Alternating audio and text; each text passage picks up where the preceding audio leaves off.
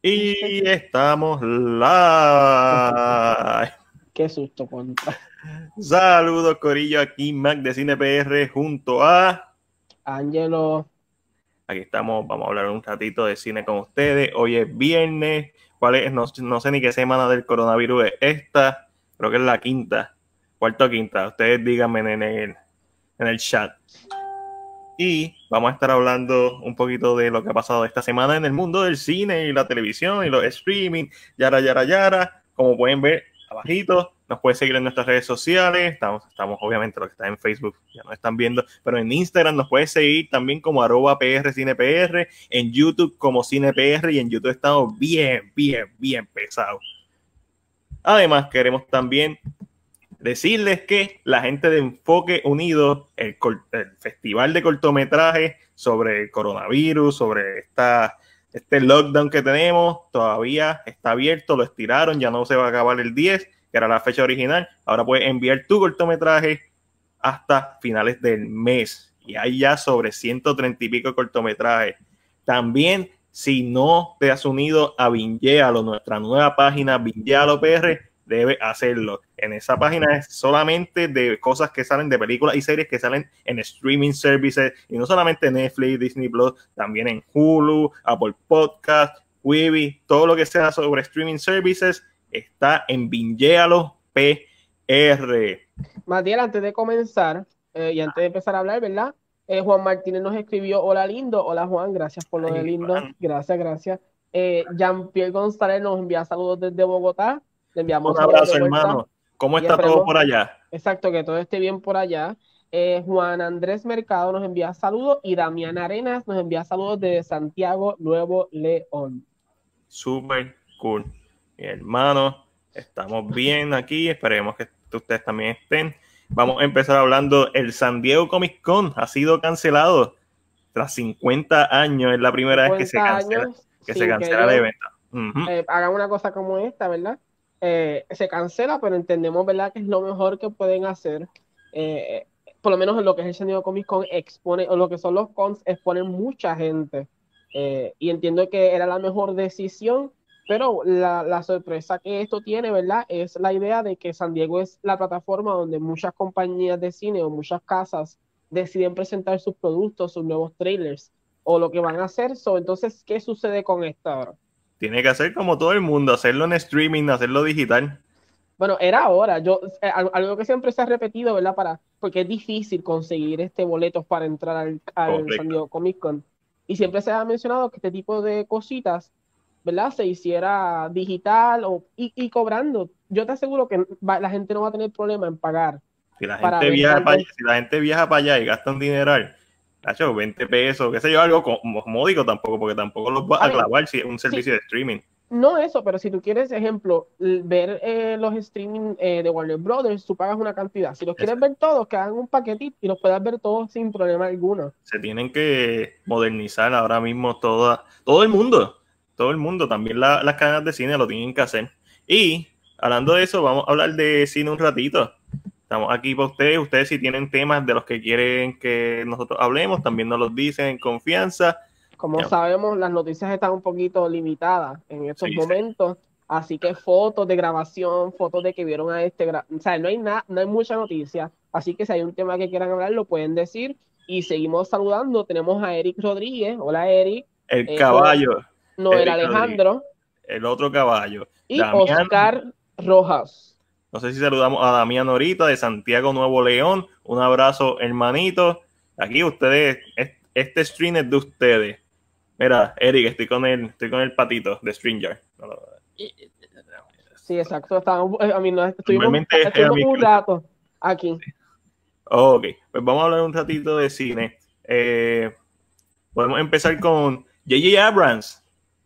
Eh, va a producir para HBO Max una serie de Justice League Dark y una serie de The Overlook Hotel, porque para el que no sepa, el Overlook Hotel es el hotel donde ocurren los eventos de The Shining 1980, famosa película de Stanley Kubrick con Jack Nicholson, eh, que los otros días tuvo una secuela, Doctor Sleep, también basado en la novela de Stephen King, todo esto. So, me, siempre lo he pensado, siempre he pensado que deben haber series de Overlook Hotel. Una vez salió Bates Motel, y fue exitosa, yo siempre he pensado que esa es la forma moderna de tú traer estas series, estas películas eh, clásicos del cine a la pantalla grande. Obviamente hay sus excepciones, digo, a la pantalla chica. Obviamente hay sus excepciones como Halloween. Para mí Halloween 2018, 2018, 2017 fue excelente secuela, pero eso es lo que se conoce como un legacy sequel, un sequel. Pero una, una serie como eh, Bates Motel, una serie como el Overlook Hotel, deberían hacer una serie que se llame Elm Street, deberían hacer una serie que se llame Crystal Lake, que es de Jason, obviamente, y así sucesivamente, como para mí tiene mucha salida. No sé, para usando estas ideas de estas series, ¿verdad? Estos, estas, estas franquicias grandes y darle más contenido. Tal vez un, no un contenido tan fuerte, pero sino un backstory. Está pasando eh, con lo que son las propiedades de, de Stephen King. No sé si conoces sobre la serie que tiene en Hulu. Sí, Castle Rock.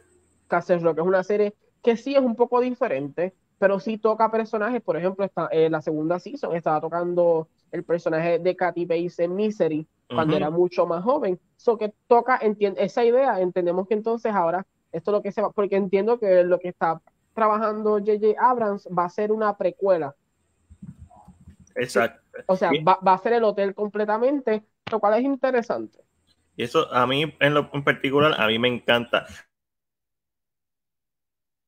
Corillo, lo que es al live, dale share si te gusta, si quieres hablar de cine, si tienes panas que le gusta el cine, le gusta la televisión y lo de streaming, dale share. Eh, eh, pero, hablando, ¿verdad? Hablando de JJ, yo no sé cómo sentirme con esto. Hmm.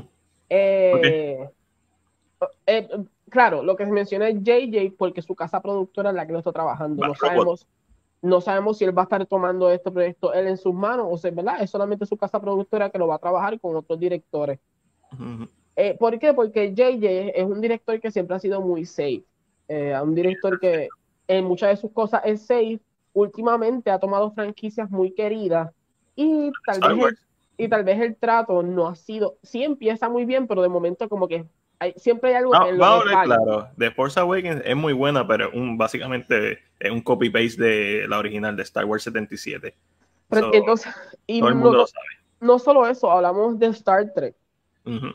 Es otra franquicia querida. A mí Star Trek me gustó cómo el manejo, por lo menos la primera. La, primera es muy buena, pero entonces cuando vemos eh, la segunda... Into the Darkness. Ahí como que volvemos otra vez y como que repite el mismo. Hay ese, ese error que tal vez a mucha gente le puede gustar, pero tal vez al fanático, es, y eso es lo difícil, eh, si son franquicias que son queridas, franquicias que son así, no sé qué pensar si él decidiera tomar franquicias como Justice League Dark o, como el Overlook, si tiene, yo, yo, pienso que tiene, es más, pero con, no sé, estoy como que, sí, sí Justice League Dark es como que algo que me pompea, pero a la misma vez como que, ok, Warner Bros. ¿qué está haciendo? ¿Cuál es? Ya te organizaste, ya sabes lo que vas a hacer, qué vas a hacer. Una vez ellos se, una vez ellos me den seguridad a mí, pues yo lo, yo lo sigo. Y hablando de, gente que no tenía mucha seguridad. Pam, pam, pam. Acaba, acá, se anuncia, mira, uh, espérate, que estamos para acá, que para los Artemis Fowl va, ya tiene fecha de estreno, 12 de junio en Disney Plus. Y esta película olía a otra Tomorrowland, olía a otra a Wrinkle in Time, que no tiene que ver con su calidad, puede ser buenísima, pero olía a flop, olía a que iba a ser un fracaso en la taquilla. Eh, los posters, los posters yo creo que los estoy viendo desde el mismo tiempo que los posters de New Mutants. sí, que llevaba tiempo, el nene crecioso, entonces la promesa de una segunda parte es mucho más complicado de hacer. Si gusta, si fuera a gustar, es bien difícil ahora trabajar una segunda parte. Eh, yo entiendo que mucha, lo que sucede mucho con esto es que este tipo de libro estaba en su apogeo, estaba bien en un momento. Y Disney no aprovechó el momento en que tenía que tirarlo. Ya ha pasado el tiempo eh, y yo entiendo que es medio difícil. Veremos a ver. A mí me hace recordar siempre a Percy Jackson. Y eso para mí no es una buena noticia, aunque tengo gente que le encanta la primera, pero para mí eso no es buena noticia. Cuando tu, cuando tu CGI es tan bueno como el de la primera de Harry Potter, pues tú sabes que tienes problemas. Aquí Juan Andrés Mercado nos dice Justin Dark lo debería, la debería hacer Guillermo del Toro, estoy totalmente de acuerdo, él estuvo en conversaciones, siempre se rumoró mucho de Guillermo como un posible director para Justin Dark, para una película que supuestamente estaba planeada, pero volvemos a lo mismo. DC y Warner Bros. tienen eh, esta relación de amor y odio entre ellos mismos. Es como que bien complicado, mi gente, que tú sabes, que hagan algo bien porque hacen una bien y dos mal. Dos mal, una bien, dos mal. O sea, es como tienen un revolú. Ok. Sí, es como que Oscar Rojas nos dijo, hablemos de Dark, pero desafortunadamente yo no he visto Dark.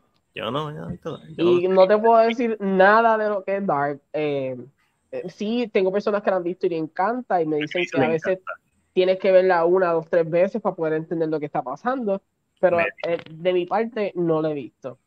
No. Eh, ya puse esto. Chadwick, Chadwick Bosman, Wakanda Forever, Black está Flaco, está, flaco. está flaco con co. se, parece al pirata de Captain Phillips, de Tom Hanks. Wow. A ese se parece, ahora mismo. Está jalao y pico. Realmente yo vi la foto eh, y ya se había mencionado esto cuando hizo el juego, el All Star, el juego de baloncesto. Se le veía ya el físico así. Eh, yo entiendo que tal vez esto tiene que ser para alguna grabación que tenía pautada. Eh, al momento, si no me equivoco, tiene tres películas que estaban pautadas a grabar. Yakuza, que es la del Samurai Negro. Yakuza, Yakuza que se llama, o ya, espérate, déjame averiguarte eso rapidito aquí, que aquí no, la... no sé, me acabas de sorprender, no tengo nada contra los samuráis negros, Afro Samurai está en la madre, con Samuel Jackson haciendo la voz, este, pero me, me sorprendió. Me hace pensar mucho en, en la película Running, de la Jared Leto. Pues mira, esta película es, ¿verdad? Es, es, algo que se conoce, eh, se había mencionado y se habla mucho sobre esto. Y la historia trata sobre esto mismo, un samurái, ¿verdad? Que es de tez negra, es un samurái. Eh, no sé si fuera para eso. Eh, la otra película que realmente se está mencionando es la que se llama Ma Rainly Black Bottoms, que es un play, pero ahí, ahí entendemos que no tiene que estar tan flaco porque hace de músico y se entiende que no. Pero si hay otra película que él tiene que está que estaba programada para ya grabar porque habían empezado a grabar el año que el año pasado, 2019, eh, que es la película que es de Spike Lee, eh, que se llamaba The Five Bloods. Hmm y trataba de soldados que regresaban a Vietnam después de la guerra, pero entiendo que esa película ya está completada, por lo tanto no puede ser esa película. No, no debería ser esa película, pero hay, hay, que ver, hay que ver qué está pasando. Oye, ahorita están hablando del Comic Con, el Comic Con de Puerto Rico lo cambiaron de fecha, pero ¿tú crees que a largo plazo, tú crees que se va a dar con todo esto? Mira, bueno, realmente no sabemos. Eh, eh, y, no, y no es para tocar noticias de salud, pero se entiende que hay menos contagiados de los números que tenemos. Eh, son que depende de esto, depende de qué suceda en este verano, es que va a suceder. Ya, como saben, para el Comic Con, el caso de My Hero Academia no puede venir por eh, conflicto de, de horario. Y esto es algo que puede seguir sucediendo. Si estos artistas no pueden venir, si no consiguen artistas para la fecha, a lo mejor es entonces que los lo muevas que decidas moverlo de fecha. Claro, iba a estar tan duro con el elenco de My Hero Academia. Entonces, lo malo de moverlos a fechas como octubre eh, son los huracanes. es, es, es, complicado, entonces, este tipo de, de, cositas. Yo espero, ¿verdad? Que no, que no, porque yo trabajo, so ahí tengo un ingreso. Eh, un guiso. Extra. Pero si ese fuera el caso y es todo por salud, eh, pues no me molesta, es, es, entendible, se tiene que entender. También el centro de convenciones se va a estar usando como hospital. Supuestamente. Bueno, vamos a ver. Entonces también tenemos, no sé si llegaste a ver el trailer de Capón con Tom Hardy. Dije, no lo voy a ver. ¿Pero lo viste o no lo viste? Sí, lo vi, lo vi. Pero dije, no lo voy a ver porque yo sé que estas historias siempre tratan de vendértelo como algo eh, mucho más. O sea, tratan de agregarle más a la historia.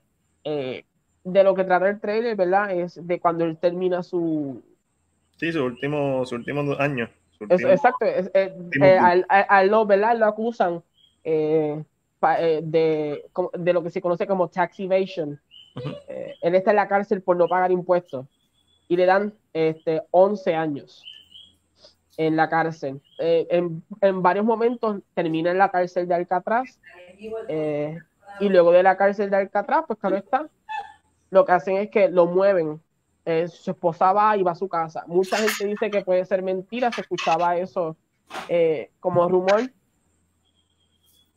Crack Panther, papi, Crack Panther pone tequila.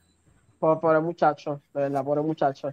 Y eh, Igual nos pone a A.K. Fonso, que ese es el nombre original de la película, pero Fonso no es un nombre que iba a vender, solo le pusieron Capone, algo más comercial. Exacto. Alfonso Capone.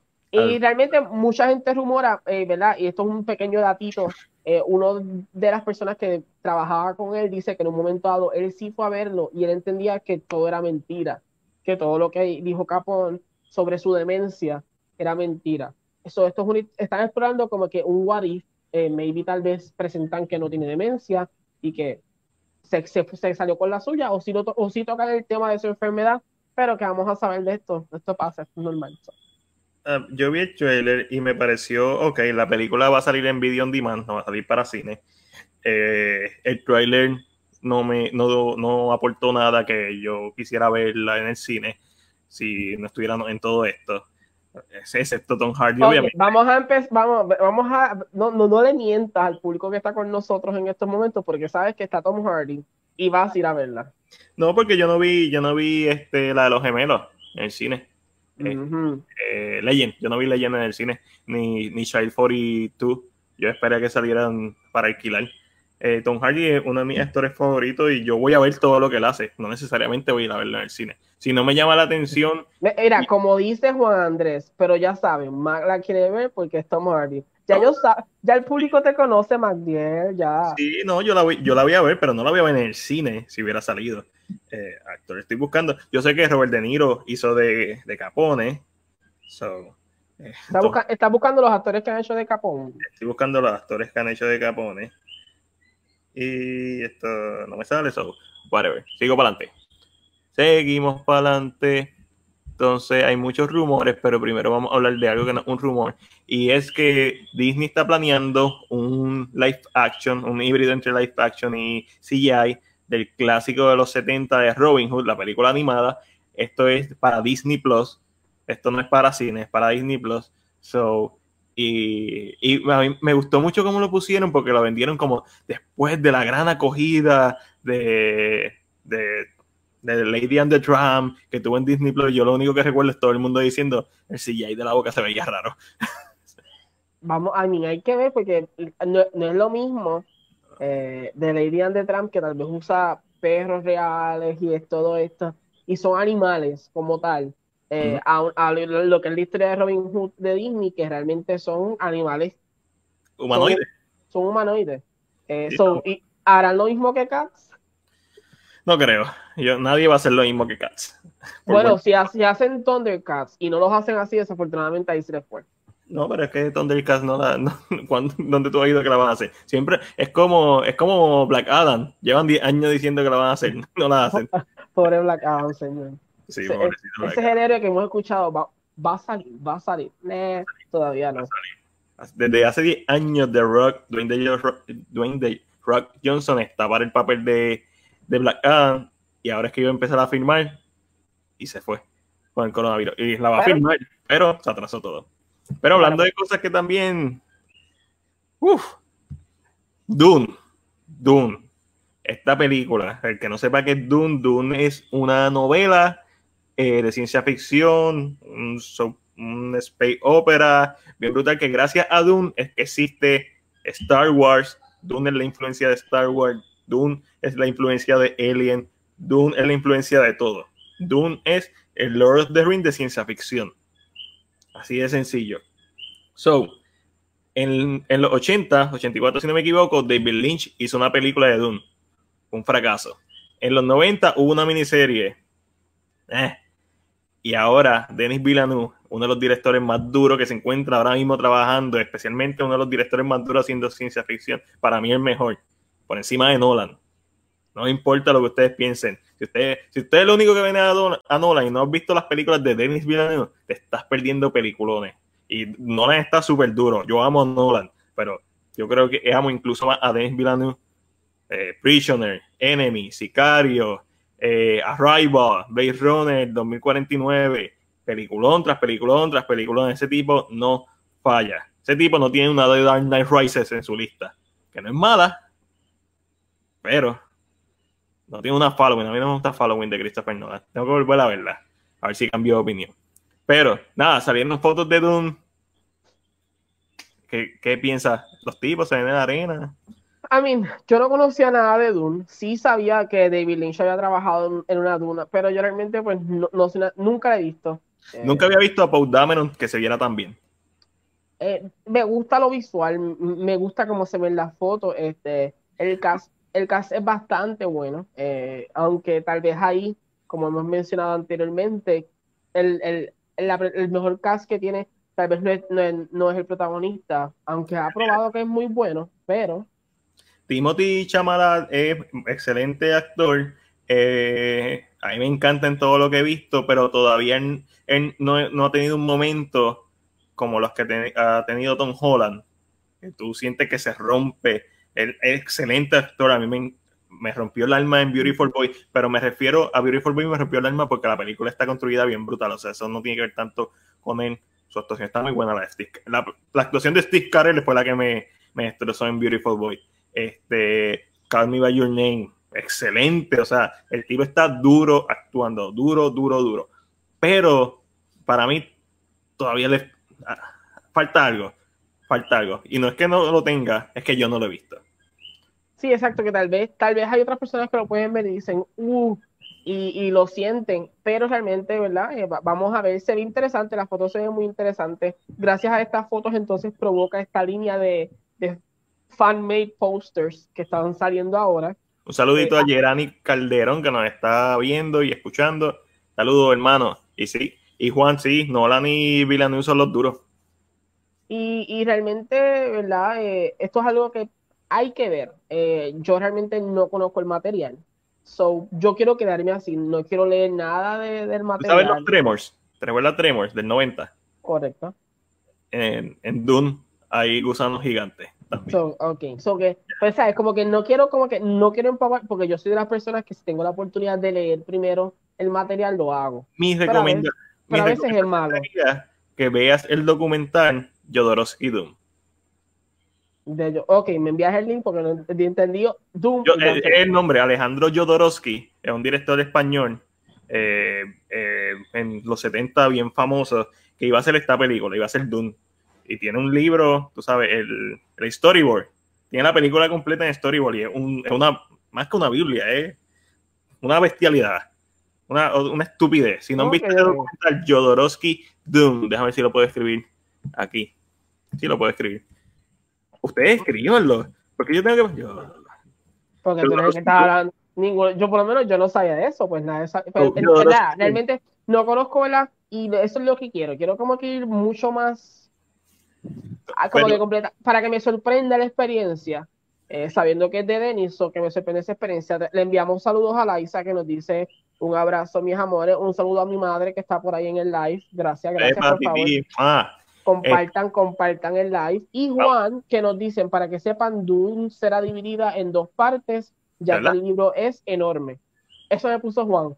eso puso Juan. Eso está confirmado, porque yo lo mencioné en el podcast de Download by Request, que, o no, no fue en el podcast, fue la semana pasada, en el podcast de nosotros, de la semana pasada, que realmente lo grabamos el martes y salió hoy ya lo pueden ver en, en Anchor, en Spotify, creo que en Apple Podcast todavía no está, pero está ya mismo, en iTunes, creo que tampoco está, pero está ya mismo. So, denle share a este, a este live también para que la gente Pero en el podcast pasado, te lo mencioné porque tú me preguntaste si esta película estaba ya muy tarde, porque ya hemos visto... al tú mencionarme que esto era el Lord o sea, era, era el equivalente de Lord of the Rings en ciencia ficción, pero hablamos, eh, hablamos y cuando vean el podcast lo van, van a ver que lo mencionamos, que a veces el público, lo que es el público casual, se queda con las imágenes más recientes. Y ya vimos Star Wars, hemos visto miles de películas de ciencia ficción. Y te pregunté, ¿verdad? Te pregunté a base de que esto se verá muy tarde, el público reaccionará como que ya lo he visto. No tiene que ver con la calidad de la película, tiene que ver con que a lo mejor no es el momento correcto, porque Lord of the Rings siempre ha sido como que el, el, padre de toda la, la fantasía. Pues mira, eh, Matiel, que te interrumpa, Juan Andrés nos dice, sí, ya que salió un artículo estos días, quieren que si quieren nos enviar, nos puedes enviar el link para ver el artículo de las dos partes. Eduardo Castro también nos lo, dice, que ah, van a pues, ser dos partes de Y si no me equivoco, en el podcast, eh, que ya lo pueden ver, el podcast, lo pueden escuchar en Spotify, seguro lo pueden escuchar en Spotify. Lo, creo que te lo mencioné como que quizás si tiene dos partes, eh, tiene más impacto. No sé lo que dije realmente. Yo escucho, yo hago el podcast, lo edito y después lo borro de mi mente. veremos a ver, eh, voy a tratar de ver, para el próximo podcast voy a tratar de ver. yo no sé dónde eh, sigue, sobre, sobre esto de, porque realmente no estoy haciendo nada en mi casa. So, voy a tratar de verlo. En mi opinión, Jodorowsky uno de los cortometrajes, uno de los documentales de cine más brutales porque sobre esta película que nunca se hizo y es como esta película es considerada la película más influyente en la historia del cine que jamás se realizó. Como unió muchos artistas, muchos diseñadores de artistas gráficos que terminaron trabajando en Star Wars, eh, que terminaron trabajando en Alien, incluyendo a H.R. Geiger, y, y, y, no te va a afectar la experiencia de la película porque el viaje en que estaba Jodorowsky era otra cosa. Él quería que la película durara cuatro, cinco, seis horas. él, quería, él, quería, un, él, quería, un, Lord of the Rings. Él quería una estupidez, pero una sola película. Uh. Sí, él quería que la, so, el estudio al final, cuando ya eh, habían, habían cosas construidas, estaba el elenco para salir, incluyendo a, Salvador Dalí, iba a salir en esa película. Wow. era, era, era una estupidez. Era una estupidez de película. Que lo más, lo más seguro hubiera salido y hoy en día se hubiera convertido en un cult classic. Si esa, peli no, si esa película hubiera salido, Star Wars no sería Star Wars. Sería Jodorowsky Doom. Básicamente. Sí, que se fuera. Juan Andrés nos escribe, Dune es bien distinta, pero el público casual será Game of Thrones en el espacio. Y será dividido en dos partes, ya que el libro, además que es enorme, el material es bien complicado y conociendo a Denis, es la mejor decisión. Sí, no, definitivo. Eh, y dos partes, lo que me gusta de esta decisión es que sean dos partes, no tres. Porque lo que pasó con The Hobbit fue exactamente eso, que The Hobbit es muy corto y les tiraron el chicle hasta hasta que se rompió una liguilla cuando tú le tiras, se rompe. Eso es lo que pasó con The Hobbit versus Lord of the Rings, que se presta para una trilogía porque son tres libros, cada uno de esos libros tiene dos libros adentro, realmente son seis libros, y se presta para eso. Eh, The Hobbit no, Jodorowsky, Doom sí. eso me motiva más porque tiene, ya tienes cuatro taquillas aseguradas para yo verla con mi pareja, la 1 y la 2 súper contento con esa noticia. Ve, ustedes también nos informan. Y para yo, ¿verdad? No, tú la ves con nosotros, tranquilo. Hombre. no, pero, pero eh, o sea, es algo que me interesa realmente, la quiero ver, se ha escuchado mucho. Eh, he escuchado a mucha gente emocionada. Yo realmente no me estoy emocionando porque tal vez es Dennis, sí que hace un buen trabajo, pero eh, el material me tiene un poquito más emocionado. Como que esto es verdad con lo que sé que Matiel menciona. Así que vamos a ver, ¿qué otra noticia tenemos por ahí, Matiel? Ya, se acabaron las noticias. Ah, no tenemos noticias. No, no tenemos noticias. el, cine, el, cine, está medio muerto. Está medio muerto, pero hay muchos rumores que no son uh. noticias. Queremos hablar de rumores, vamos a hablar de rumores. Hablar de rumores, ustedes también pueden eh, colaborar, hay muchos rumores específicamente en el género de superhéroes. Siempre eh, están. recuerde, gente, si sale de We Got Discovered o tu fuente es We Got Discovered, no le creas tómalo con pinza. Porque Discover tira muchas cosas a la pared. Una de ellas se va a pegar, eso lo sabemos. Después dicen como que, diablo, nosotros lo dijimos primero. No, es que tiraste 100 y una se pegó. Cuéntenme, cuéntenme, ustedes, ustedes que tal vez están ahora más expuestos, yo estoy tratando de no ver qué rumores han escuchado. Eh, CinePR nos escribió We Got Discovered Stocks. Entiendo lo escribí yo, lo escribí yo. Ah, yo, yo, este Chris ahí entrando a, eh, pero, pero realmente lo que yo siempre he dicho de We Got Discover, eh, ellos están tirando mucha cosa. Eh, algo puede ser que peguen en algún momento. Han, han, pegado una que otra cosa, pero lógicamente lo hacen a base de que tiramos mil cositas. Y... Imagínate, tú publicas 100 cosas y de esas 100 cosas, una la pegaste porque no te puedo confiar porque las otras 99 son falsas, son fakes, son rumores, pero rumores ridículos. Entonces la gente es tan estúpida que se las cree Si tu fuente mi mayor, mi, mi, mayor problema con eso es eh, que no es que ellos den las noticias. A mí, eh, ustedes hagan, porque yo no lo sigo. Eso no me molesta. Es que otras páginas o páginas un poco más grandes o, o páginas de cine, eh, tal vez como un Screen Rant o estas páginas, usen eso como para crear su noticia y dicen, ah, porque en, en, tal lugar se dijo tal cosa. Y yo como que, yo veo el screen run y digo, ah, qué cool, y después me meto al artículo porque esa es otra cosa, la gente no se mete a leer, la gente lee el título y ya. Y, y si son un poquito más inteligentes, van a los comentarios a ver qué dicen. Pero lo, lo, ideal sería que te metas al artículo para que veas cuál es la fuente. Entonces ya ahí sabes. yo me meto al artículo de Variety porque normalmente hay un hyperlink para leer para leerlo como es, porque muchas de estas cosas las distorsionan, pero de que ridículamente eh, y, se hace una noticia en base a nada. So, hay muchos rumores y los vamos a tratar como tal y nos vamos a divertir hablando de los rumores. Este, vamos, a, vamos a ver, vamos a ver. Uno de los rumores, estoy en, acabé de entrar en We Got Discover, so vamos, vamos a arrancar de ahí. Sí, vamos a arrancar de ahí. We Got Discover section. Ok. si, ellos son, si ellos son los que sacan los rumores, vamos a empezar de ahí. El último rumor que yo creo que hemos escuchado es que supuestamente Warner Brothers está pendiente a Zac Efron para que haga de Nightwing no, me sorprendería. Eh, el fancast, muchos fanáticos siempre lo, han puesto en, el cast de, Johnny Storm. de Johnny Storm, sí. Eh, pero, recuerda, recuerda, ¿por culpa de quién? Por, culpa, de Boss Logic. Eh, exacto, lo mencionamos en el podcast pasado. Boss Logic es culpable de muchas cosas. De muchas cosas, porque él hace un arte y ya la gente empieza a imaginarse cosas. Es como que bien complicado. Yo, yo tengo un arte en el teléfono de, voz, de Johnny Storm con Zac Efron y se ve la madre.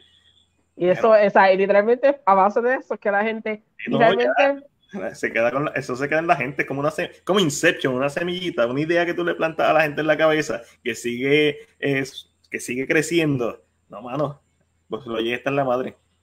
No, realmente, y ha pasado mucho, no te creas, yo lo he visto varias veces. Así que nada, veremos a ver. Este, eh, Juan nos menciona, era el rumor que iba a decir ahora, pero si lo están mencionando, vamos a decir. Juan Andrés dice, el rumor que Captain Marvel será más importante ahora, hashtag se chavó la cosa, para no decir otra palabra.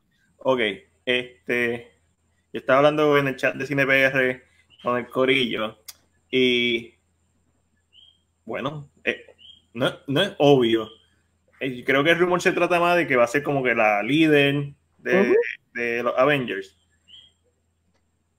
Tiene el título de Captain, es la Captain, ya no está Captain América, ya no está Tony Stark. Es la más poderosa de los Avengers. Sin embargo, y es la más experiencia que tiene porque está desde los 90. Sin embargo, no creo porque la mayoría de las aventuras de ella son en el espacio y ahí es donde ella se debería quedar explorando otros planetas. Que realmente, que realmente fue en, este mismo chat, es el mismo rumor, o sea, es lo que yo siempre he dicho, ella debería ser, si va a ser directora, va a ser de algo, va a ser, debería ser directora de SWORD, que es quienes se encargan de todo lo del espacio. Eh, y si es lo que vimos al final de Captain Marvel, eh, ¿verdad? Que vimos a, a, ay, se me olvidó, a Fury en el espacio, entendemos que esto es SWORD, porque Shield no existe, vamos a empezar con que Shield no existe, por lo menos en el MCU. Exacto, es Sword.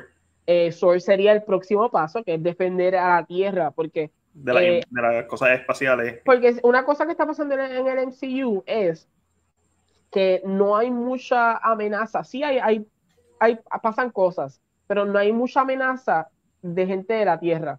Casi todo lo grande que hemos visto viene de afuera.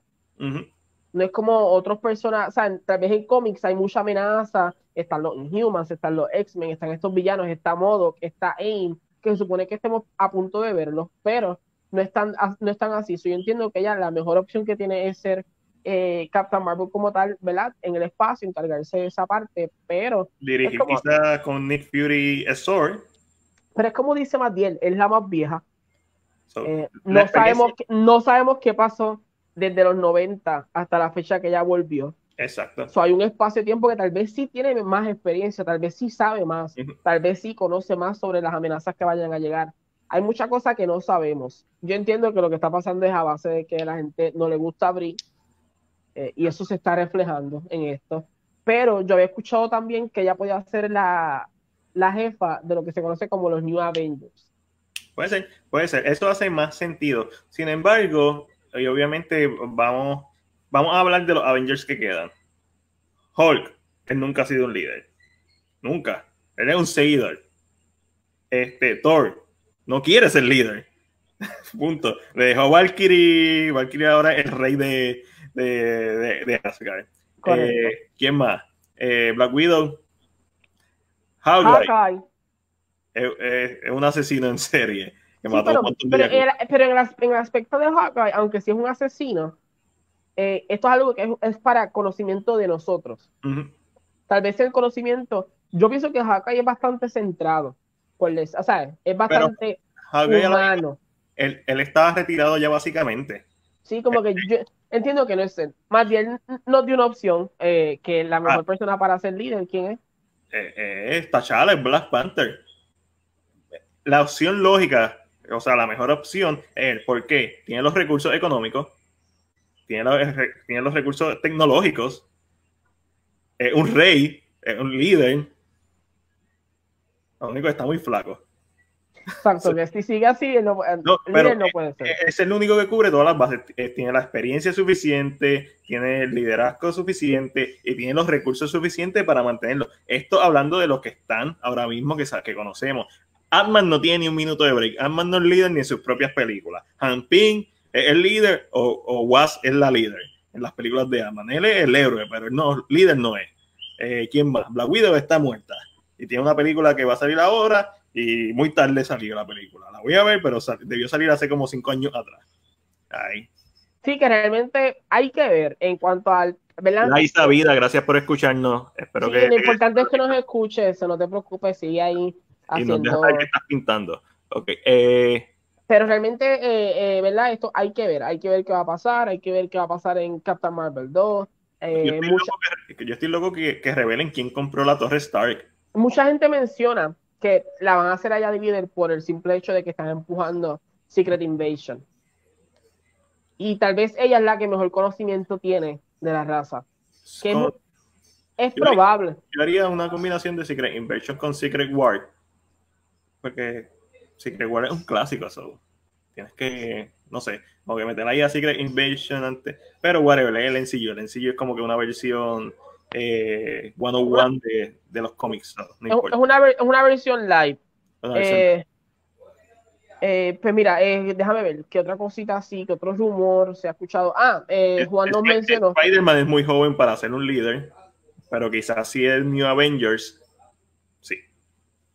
Entonces, Juan nos mencionó nuevamente el rumor, ¿verdad? Lo que se conocía como real, que Sam Raimi está involucrado con Doctor Strange. Eh, y que Bruce Campbell quiere, eh, ¿verdad? Ser parte de... Eso no es muy difícil que Bruce Campbell esté, porque Sam Raimi ama trabajar con Bruce Campbell. Este, hicieron The Evil Dead 1980, sí, 1980.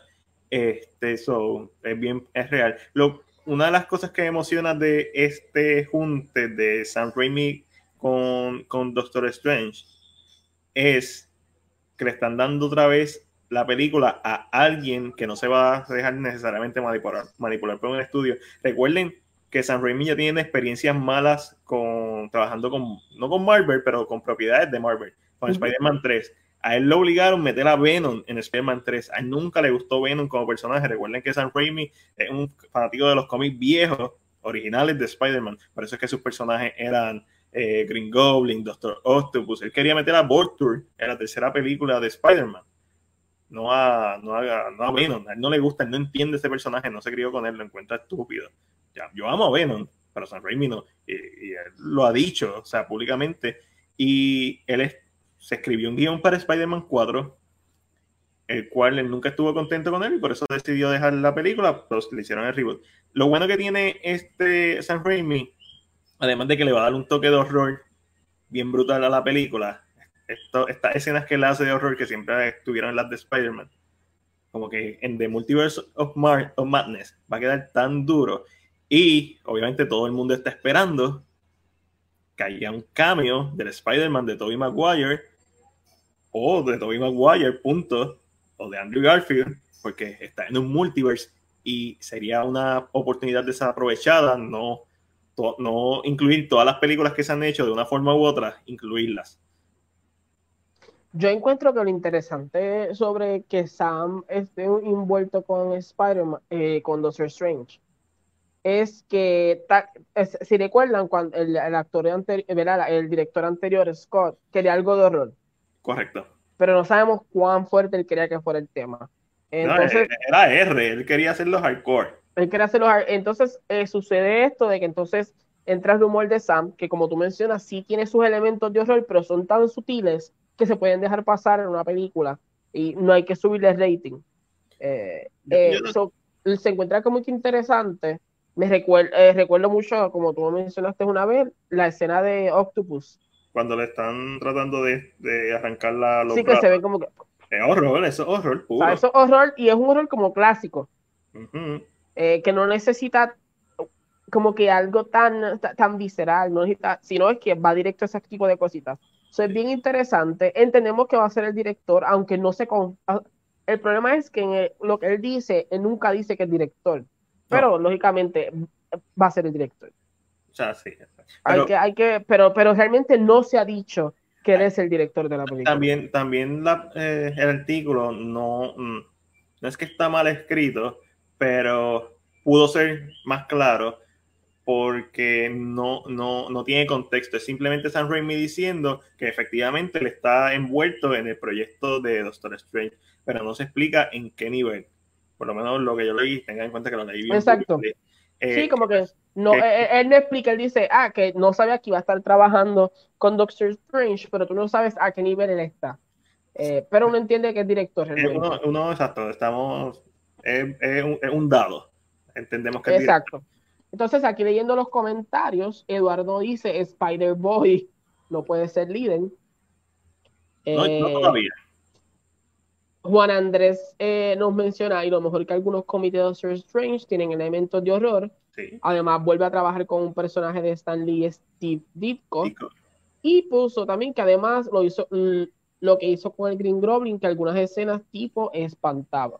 Sí, sí, este, especialmente eh, cuando May está hablando de los ojos de él, como que esos ojos amarillos y, la escena de, del edificio quemándose. Como que, o sea, San Raimi siempre ha sabido. La pelea final de Spider-Man, de la primera Spider-Man, es, un setting de horror, es un lugar todo destruido, hecho canto. sí, exacto, que él siempre ha tenido como que esa influencia. Son nada, veremos a ver, entendemos que poco a poco esa noticia se confirmará completamente. A mí me hubiera gustado ver una, la, una, la tercera película de Spider-Man, pero la versión que Sam Raimi quería hacer. Sin Venom. Y me hubiera gustado ver también la versión de Amazing Spider-Man que el director quería hacer. Porque esas películas, cuando tú ves los trailers, es como que la mitad de los trailers no están en la película. Es como que, ok, aquí sí, Y, realmente yo no entiendo todavía qué está pasando, que al sol de hoy, eh, estas casas productoras, estas casas, estos estudios no se dan cuenta que respetarán la decisión de un eh, de un director o respetar esa visión es, dice mucho. Y es lo mejor que puede hacer. Es lo mejor que puede hacer porque si no funciona, está en el director. Exacto, es como que.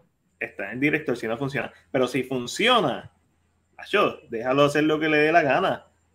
Y esto, esto pica y se extiende. Hay muchos rumores por ahí de películas de superhéroes, pero de verdad, no quiero hablar de superhéroes.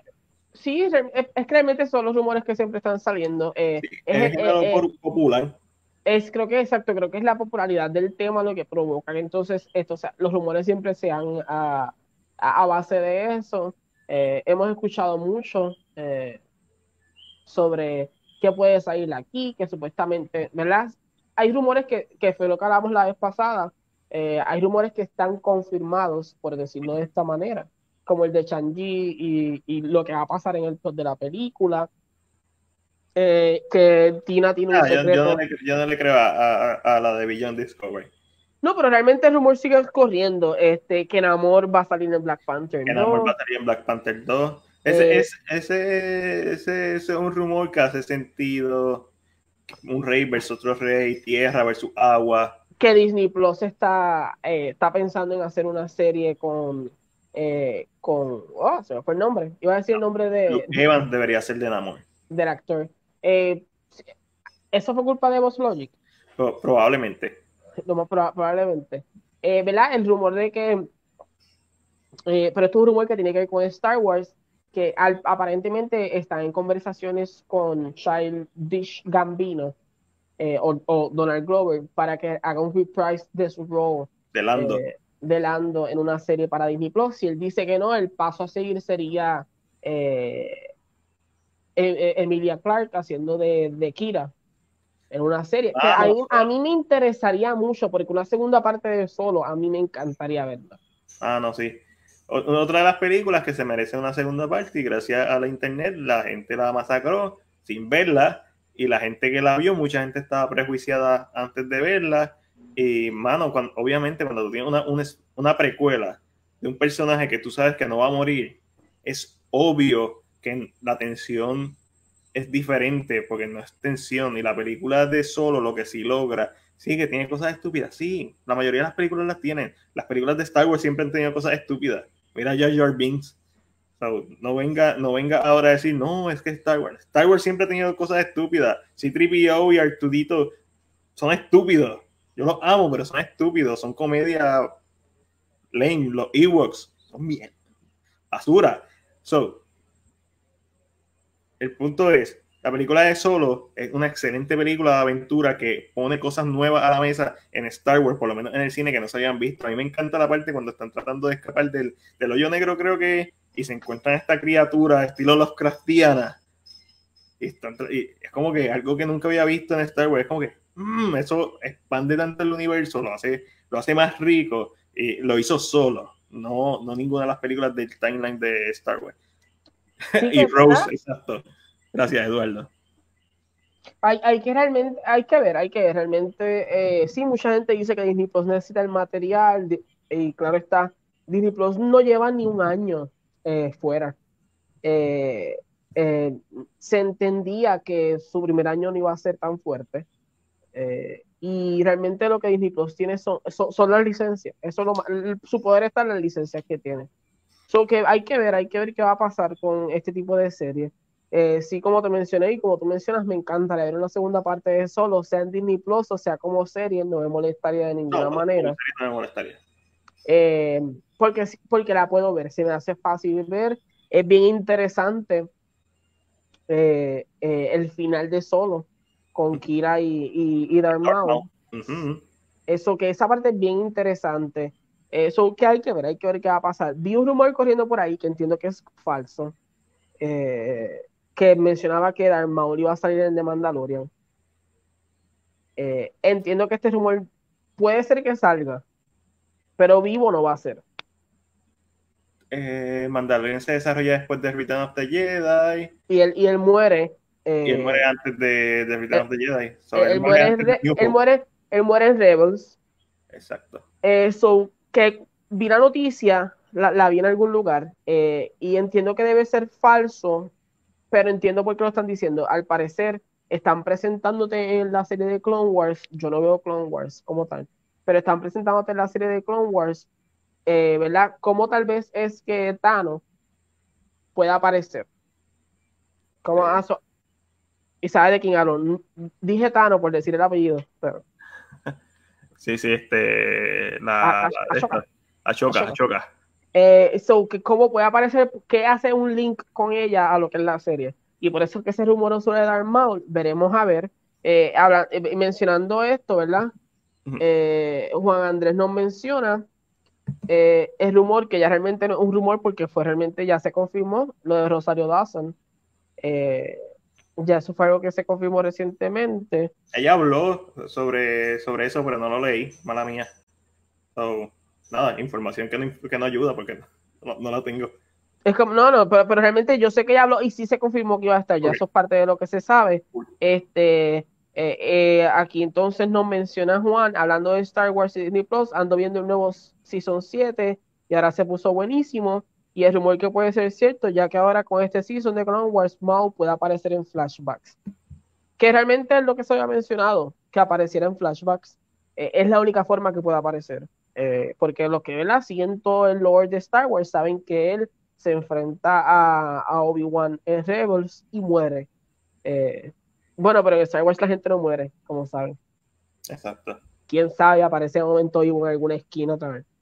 Mira, yo puedo dar screen share aquí en esta. ¿A quién está dando? ¿De qué tú estás hablando? ¿Estás, estás, estás averiguando ahora mismo qué puedes hacer con esto? Estoy averiguando. De momento, no se vayan. Aquí Ah, está. Screen sharing this, screen sharing is easy with two monitors. No, tengo dos monitors. Está bien. No, no, es que tengo aquí mi, mi versión de Star de, de Mandalorian. Ah, tú no no vas a darle screenshot a tu versión de Mandalorian. Le puedo dar screen share, pero no le puedo dar play. Exacto. Les quiero mencionar que hace, uff, hace como un par de minutos se bloque- mi celular se frizó por completo. Uh, So, si estoy haciendo muecas, no sé qué está pasando. porque no me veo. Pero sé que estoy live porque Matías me sigue hablando, so entiendo que estoy bien. escuchando. Sí, sí, estamos bien, estamos bien. Y me sigo moviendo, es lo importante. Ángel, ¿y qué, qué viste? Nosotros hicimos el podcast el martes. ¿Has visto algo? Vi el episodio nuevo de How to Get Away with Murder. ¿Cuántos quedan? Tres. Nos quedan tres. Eh, y no, y no, no sé, siguen apareciendo tweets y cosas. Y, realmente el que la esté siguiendo, si alguien que la sigue y está aquí hablando con nosotros, está muy bueno. Entiendo que es una de las series que en seis temporadas, porque seis temporadas es lo que tiene, se ha mantenido. Eh, no ha sido como que estirar el chico y sabes que se daña. Sí tiene esos episodios flojos, eh, pero se ha mantenido muy bien. So, me encanta, me encanta. No puedo esperar por los que me quedan.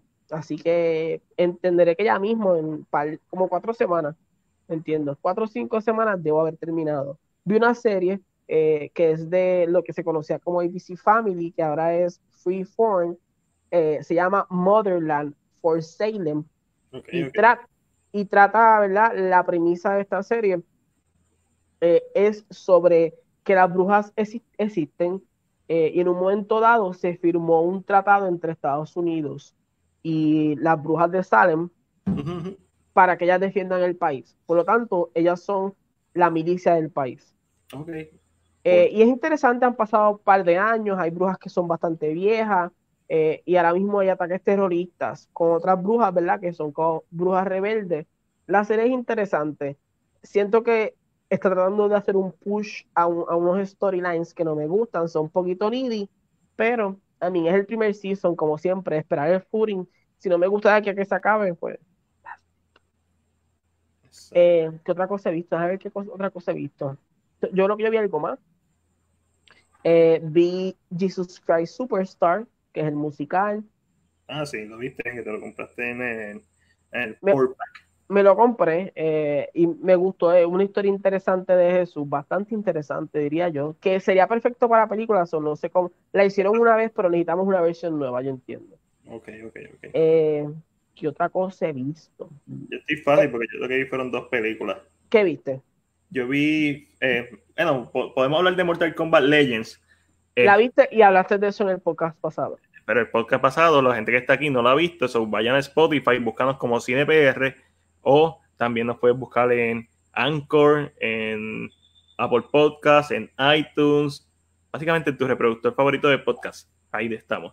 Y hablamos un montón. So, para la gente que no, que no ha escuchado el podcast, vi eh, Mortal Kombat Legends. Ya lo, el otro podcast, nosotros lo grabamos en video y después le sacamos el audio y lo subimos a YouTube para Patreon o para Juan, vamos a ser honestos. Y el otro podcast, estuve todo el podcast así. Todo A mitad. Lo sé, lo sé. Yo, yo lo vi y decía, ¿por qué Matías se ve a mitad? Si yo lo vi completo cuando estábamos viendo. pero cuando lo sacamos, lo sacamos de Skype, se ve- la cámara se, se corta. So, nada, el punto es que Mortal Kombat Legends Scorpion Revenge está, se deja ver para el tipo de película que es, para una película directo a streaming, o, este- o directo a digital, o directo a DVD, o directo whatever, a video. Eh, me gustó la animación, súper sangrienta, súper R, eh, otra, eh, un return del primer juego con Scorpion, con más protagonismo. eh, y eso, una de las cosas que no me gustó, me gustó el protagonismo, del protagonismo de Scorpion, lo que no me gustó es que hay ciertos elementos que uno siempre piensa que pasan en Mortal Kombat que lo cambiaron, especialmente los que tienen que ver con Goro y, y con la pelea final del Mortal Kombat, pero narrativamente está chévere y me gustaría ver una segunda parte. Una de las cosas que no me gustó es Sub-Zero, básicamente no tiene nada de protagonismo y obviamente esto es porque está la película desde el punto de vista de Scorpion, pero debió tener un poco más de desarrollo. Mm, me gustó por lo que es. Eh, también vi Fracture, una película que está en Netflix con Sam Worthington, es un thriller psicológico, está, se deja ver, tenía potencial para ser mejor, pero gracias a la actuación de Worthington, gracias a, a una dirección bien competente, a la música, y a un guion que, que, pudo ser mejor, pero que está bien hecho. La película se deja ver nada del otro mundo, no un wow, pero si no tiene nada que ver, Fracture es una buena película. Y hoy vi el filme de acción de Indonesia, The Night Comes for Us, que es de el mismo corillo que hizo The Raid. Ok, ok. The Raid, la tengo por aquí. a usted le gustan las películas de acción, y usted no ha visto The Raid, especialmente la primera, no está el Redemption Ah, sí, Redemption es la primera. Especialmente esta primera película. Esto está en la madre. Usted imagínese la película de Jeff Dredd, pero con artes marciales. Salieron el mismo año y todo, so que una copia.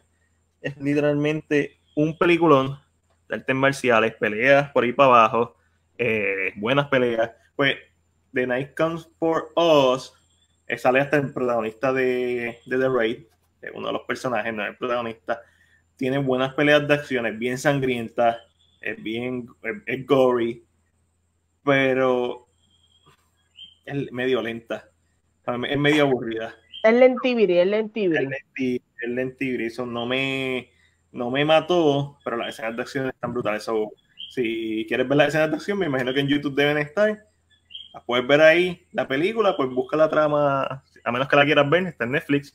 So, lo vi porque estaba viendo un video de las mejores películas de acción que puedes ver en Netflix y ese estaba entre ellas. Yo dije, déjame darle un break. Está con el corillo de... Pero no, no me encantó. Mira, Matiel, eh, eh, Juan Andrés menciona que tú en el podcast fuiste Two and a Half Man. Básicamente, eh, Y también menciona que cuando Scorpion está, Sub-Zero sufre. Si viste la película, Andrés, no sé si lo estás diciendo porque viste la película, pero si viste la película, o si sabes la historia de Scorpion y Sub-Zero, pues porque de, la película está desde, la narrativa es desde el punto de vista de Scorpion. So, Sub-Zero pasa a un segundo lugar, pero de que tiene básicamente dos escenas y, y solamente habla en una.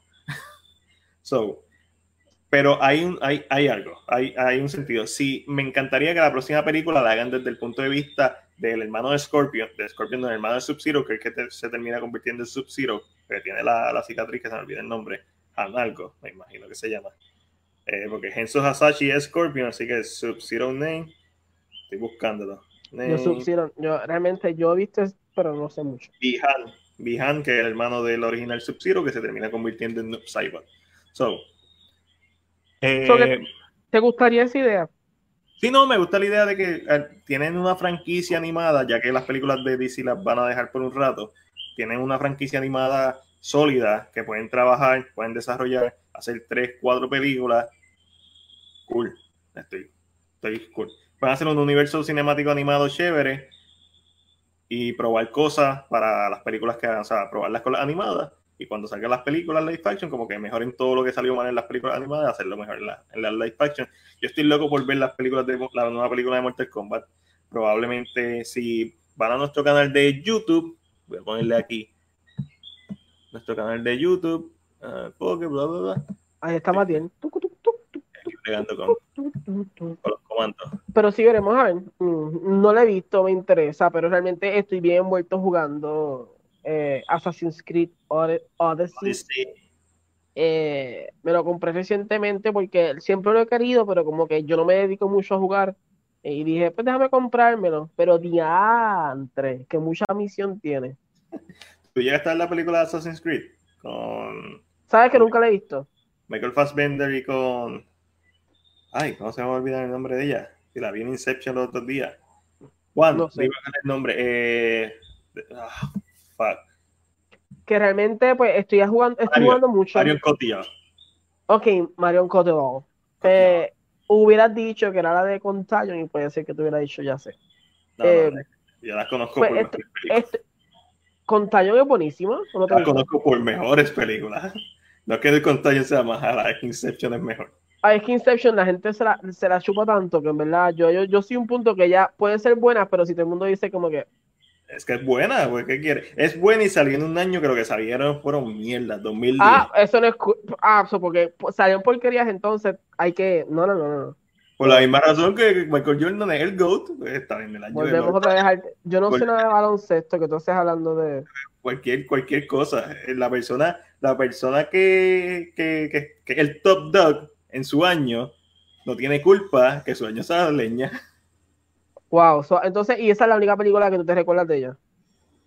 No, no, no, ella también tiene una two, Three Days and Two Nights, creo que se llama, que es bien buena. O sea, eh, y no, no puedes decir La Bien Rose. La Bien Rose, que esa es la próxima que iba a decir, porque el tema que sale en Inception, Non Gene Regrete, que es el, famoso tema de eh, Pilaf. Eh, Pilaf eh, Edith, Edith Piaf.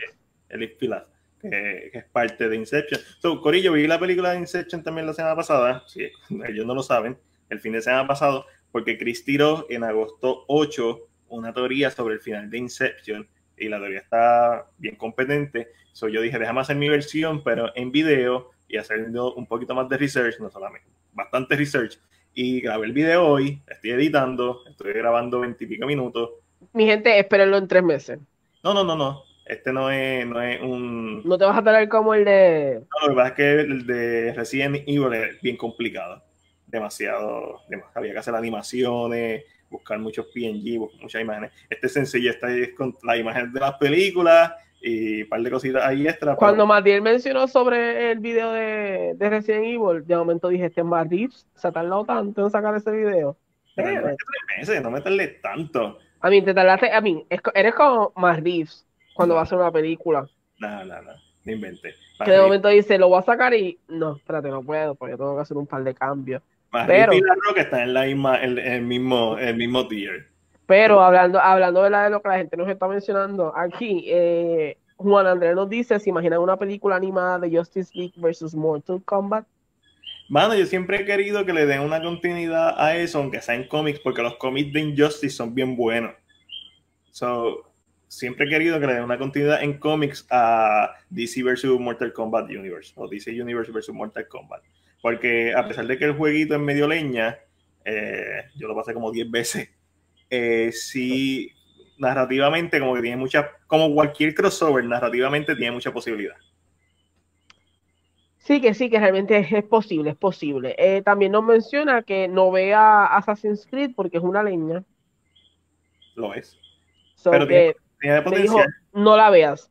So, si me dijeron no la vea, le voy a hacer caso, no la voy a ver. No me voy a, no me voy a dañar la experiencia del juego en estos momentos. Es una película que se toma demasiado en serio a sí mismo. Y eso es lo que la daña como película, porque debió ser más fun. Y Fassbender al ser productor, creo que, que estaba tan cegado de hacer un producto bueno que olvidó la parte fun. Y todas las escenas que son en el pasado son super fun excepto el águila, todas las escenas que son en el presente se quedan cortas, bien cortas y además tomarán decisiones estúpidas. Siempre en estas películas pasadas en videojuegos toman decisiones estúpidas, como el, brazo mecánico. Es que, es, que, yo me pregunto, este tipo de, ¿sabes? por la cabeza de esta gente que son productores, estos juegos muchas veces, más ahora que antes, están hechos de una manera que se puedan adaptar fácil al cine. Más cinemático, sí porque son más cinemáticos, tienen una historia bien, con, o sea, es congruente muchas veces, no todos los juegos, pero la gran mayoría, ¿verdad? Puede tener una historia bien congruente de principio hasta el final, de qué se trata, o sea, o un, borrador, por decirlo de esta manera. Eh, y entonces yo me pregunto cómo estos productores de momento deciden, ah, vamos a hacer esta película, espérate, vamos a sacar al protagonista del juego, vamos a inventarnos uno nuevo. Sí. Y como que. Cuando hacen eso. ¿Por qué? Si tú tienes un personaje que la gente adora, tiene público, tiene fanbase, lo puedes usar para lo que quieres usarlo. Este, eh, con Assassin's Creed, eh, al, momento, habían varios juegos que habían salido. Eh, so que tenías una forma de, ok, vamos a hacer un borrador de esto y procedemos por ahí. Y te aseguro que a la gente le hubiera gustado. Es, la, es, la, es que hay dos, ok, están los juegos viejos, las películas basadas en videojuegos viejos, como Mario Bros, que no, básicamente la historia es que tienes que rescatar a la princesa, enfrentarte a un dragón y estar en el Mushroom Kingdom. A mí, esos, juegos, esos juegos, tú dices, eh, aquí, o sea, no hay tanta tela para cortar tampoco. Exacto. So, hay una oportunidad de, de, de, de ser creativo, como los de Angry Birds. Las películas de Angry Birds para mí son bien competentes porque la película de Need for Speed a mí me gusta en base a que un IP de un videojuego y ellos crearon una historia más de carrera. como película de carrera está bien competente. Plus Michael Keaton, eh, el, el, radio host, el que básicamente narra la carrera y eso está súper cool. eh, eh, pero esta, esta película de Assassin's Creed sufre lo mismo que sufre la película de Resident Evil, que es eso mismo que mencionaste, teniendo una IP con personajes tan icónicos, con elementos tan icónicos, decides crear cosas originales. ¿Para qué? ¿Para qué tú creas un personaje como Alice? ¿Para qué tú creas un personaje como el de Michael Fassbender? Usa los mismos personajes de los juegos. Entonces agarra a la gente. Y siempre la excusa es que quieren darle una experiencia diferente a los videojugadores que a los que, a los que vean el cine, a los moviegoers. Sí, como que algo distinto, pero sí, si presentar el mismo personaje que la gente, el público, el, el, gamer conoce, es presentarle un personaje nuevo a, al público del cine que no lo conoce. So, no entiendo la o sea, no entiendo, o sea, no entiendo por su cabeza qué pasa al momento de decidir. No mucho, Ángel, no mucho. Al parecer, o sea, a veces me sorprendo, la mentalidad del fanático o, o como el fanático piensa es mucho más inteligente que a veces que estos productores. Ten, ten, en cuenta esto. Hoy en día, todavía Mortal Kombat 95 sigue siendo de las mejores tres películas basadas en los videojuegos. Amén. Eso lo que significa es que wow. alguien fue competente en algún momento, el mismo que hizo Resident Evil, pero ya sabemos que Resident Evil con el video que hice, que literalmente era el guion de una película que no iba a ser Resident Evil.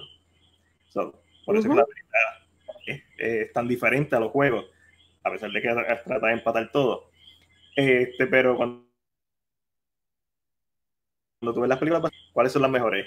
Este, Mortal Kombat, Silent Hill, Tomb Raider, la, la Alicia Vikander, la, de, la primera película que yo vi en el cine fue la de Lara Croft con Angelina Jolie, Lara Croft, Tomb Raider. So, siempre va a tener un lugar especial, pero es medio cheesy. La segunda, una leña. También la vi en el cine, una leña. Eh, quizás la, de, la, primera de Tomb Raider, quizás la de Tekken, que no es que sea una gran película, pero la barra está tan bajita. Pero este, tú, sabes, tú, tú, sabes lo que pasa. Lo que yo respeto de películas como la de Lara Croft eh, con Angelina es que sí hicieron una historia nueva, casi nueva, pero trataron de mantener, por decirlo así, lo que es el juego. Sí. Aunque sí es, es como tú dices, es cheesy, pero. ¿Es cheesy? Es, sí, pero ahora, pero ahora mismo tú ves películas y cuando tú ves que le cambian el nombre o quieren hacer un personaje que nadie conoce, siento que es una falta de respeto.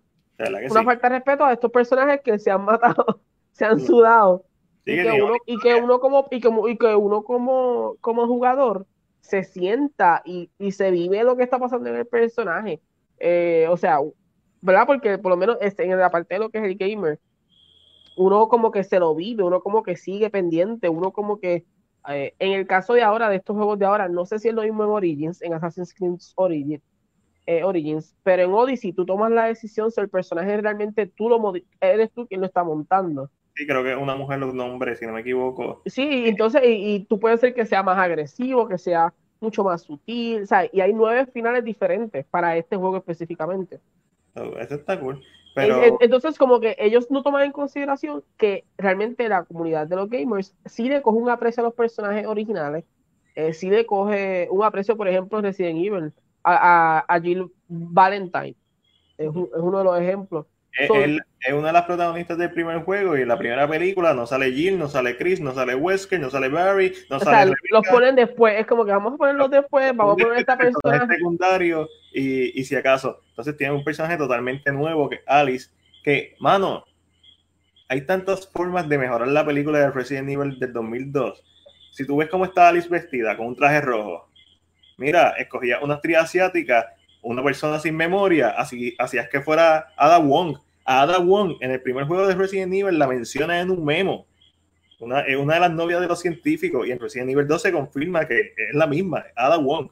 So, tú podías hacer la película de Resident Evil con Ada Wong como protagonista, una Pero aquí, aquí es que vemos siempre que los estudios tienen este poderío de que, oh no, queremos una mujer blanca. no queremos una asiática. Y aquí es donde está el mayor problema. Yo entiendo que esto es lo que pasa mucho. Eh, en el caso de Ezio, Ezio no es blanco. So, yo entiendo que ahí está, eh, y esto es un tema más difícil para tocar, es un tema mucho más complicado, diría yo, pero el problema está ahí. ¿Queremos a este actor para que haga este papel o este actor es el que está en Y entonces tienen que modificar y siento que es lo que ha pasado. Además que, pues, además que esta, esta muchacha, ella era esposa de, de Paul cuando, cuando hizo Resident Evil? No, no, no, no. Mira, no, fue después. y ya sí, pues yo, espérate. Vamos a dejar preguntar. Fue después que se la tuvo que mantener, que tuvo que hacer las otras cinco películas y Three Musketeers y ahora está haciendo Monster Hunter. Ah, que vamos, ah, de verdad no sé qué va a pasar con eso. Pero Monster Hunter es un poquito más light en historia. Tiene, tiene una historia, pero es más light. No es como Resident Evil, aunque el canon de Resident Evil está el garete.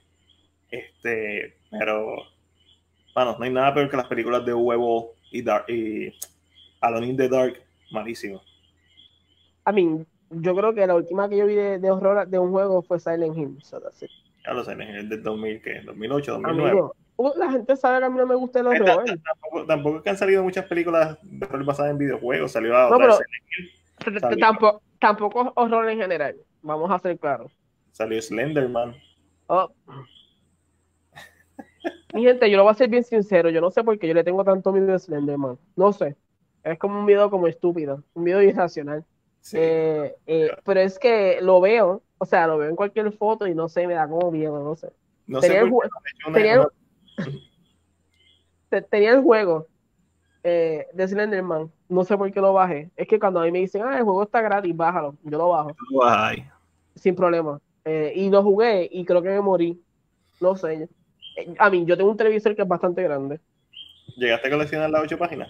Amigo, ni una, olvídate, lo paré. Dije, ya se acabó, no quiero ver nada de esto. Tengo, literalmente, yo tengo varios juegos que son de eso. Tengo Dead by Daylight. Daylight, ¿es que se llama? Eso es como, eh, no sé cuál es el término correcto, pero básicamente, tú, digo, bien diferente a Slenderman, porque Dead by Daylight tú puedes ser o el asesino o puedes ser lo que están escapando. Que es Exacto. Pero yo no puedo. O sea, yo no puedo jugar esto.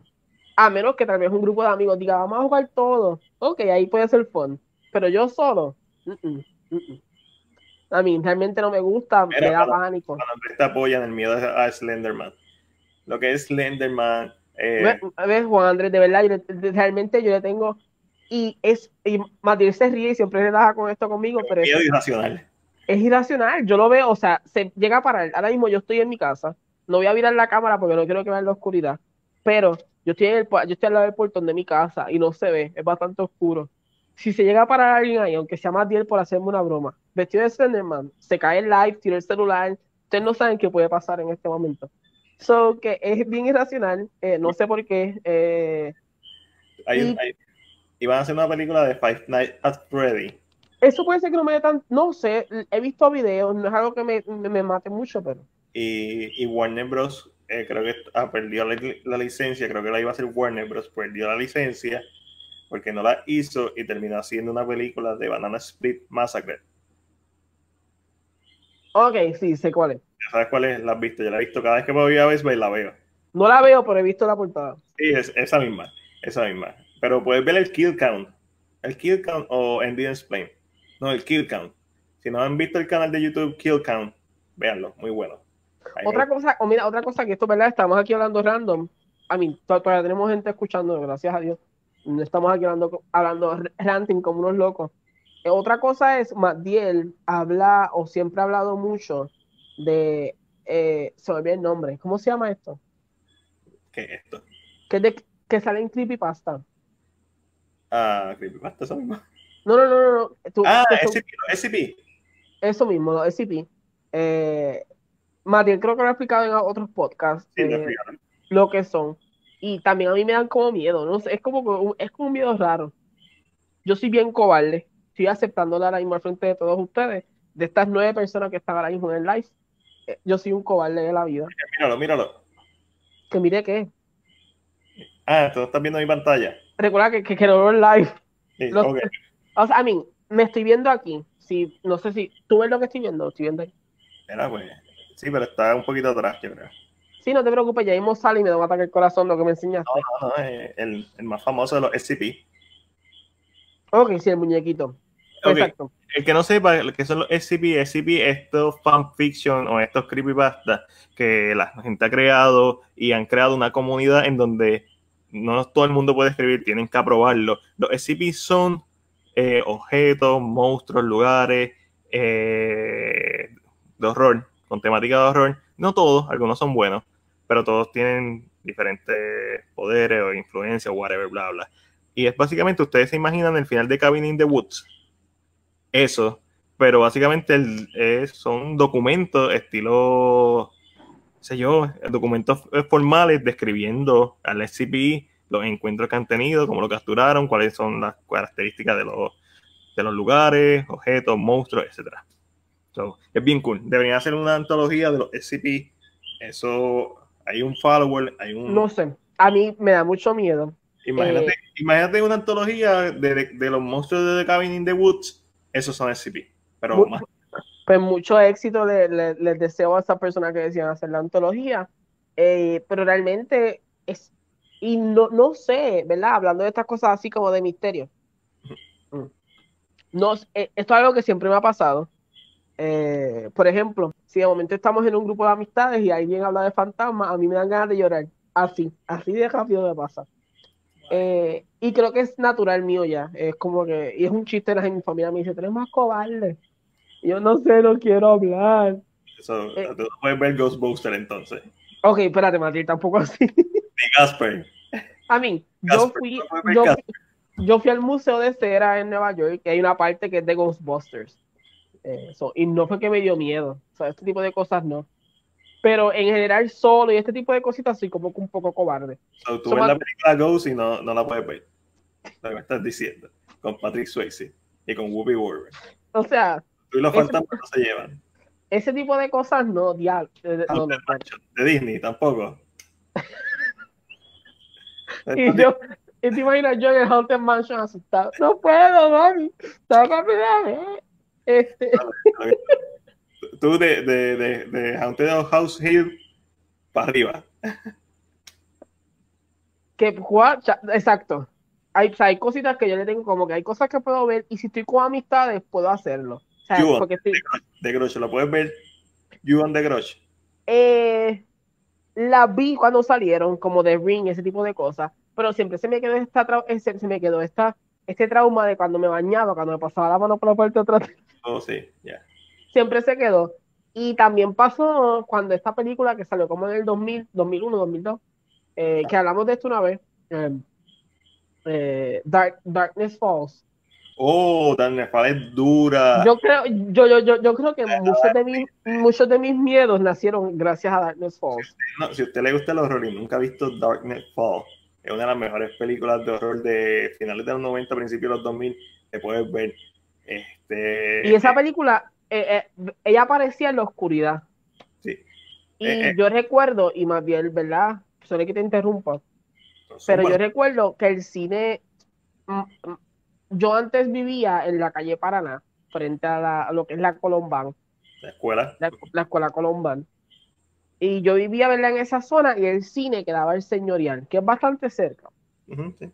yo cuando era muy joven, no soy de, o sea, yo, yo no empecé a salir hasta mucho más, hasta muy, allá cuando era un poquito más grande, y yo decidí irme para el cine, iba al mall, me hice amigos de, los empleados de GameStop, siempre estaba con ellos, los ayudaba a depositar chavos, subí al segundo piso, eh, fui al cine, que era un cine vista lo que había en el señorial, eh, me hice amigo del gerente, subí al segundo piso, veía las películas desde el segundo piso, ayudaba a limpiar, So, mi experiencia del cine, mi amor por el cine nace por ahí.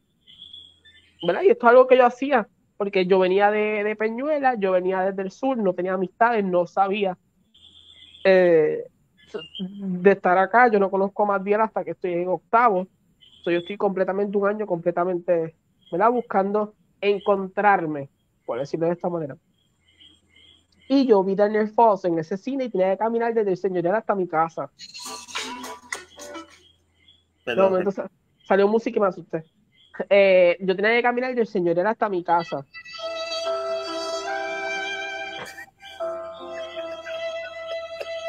Ay, señor.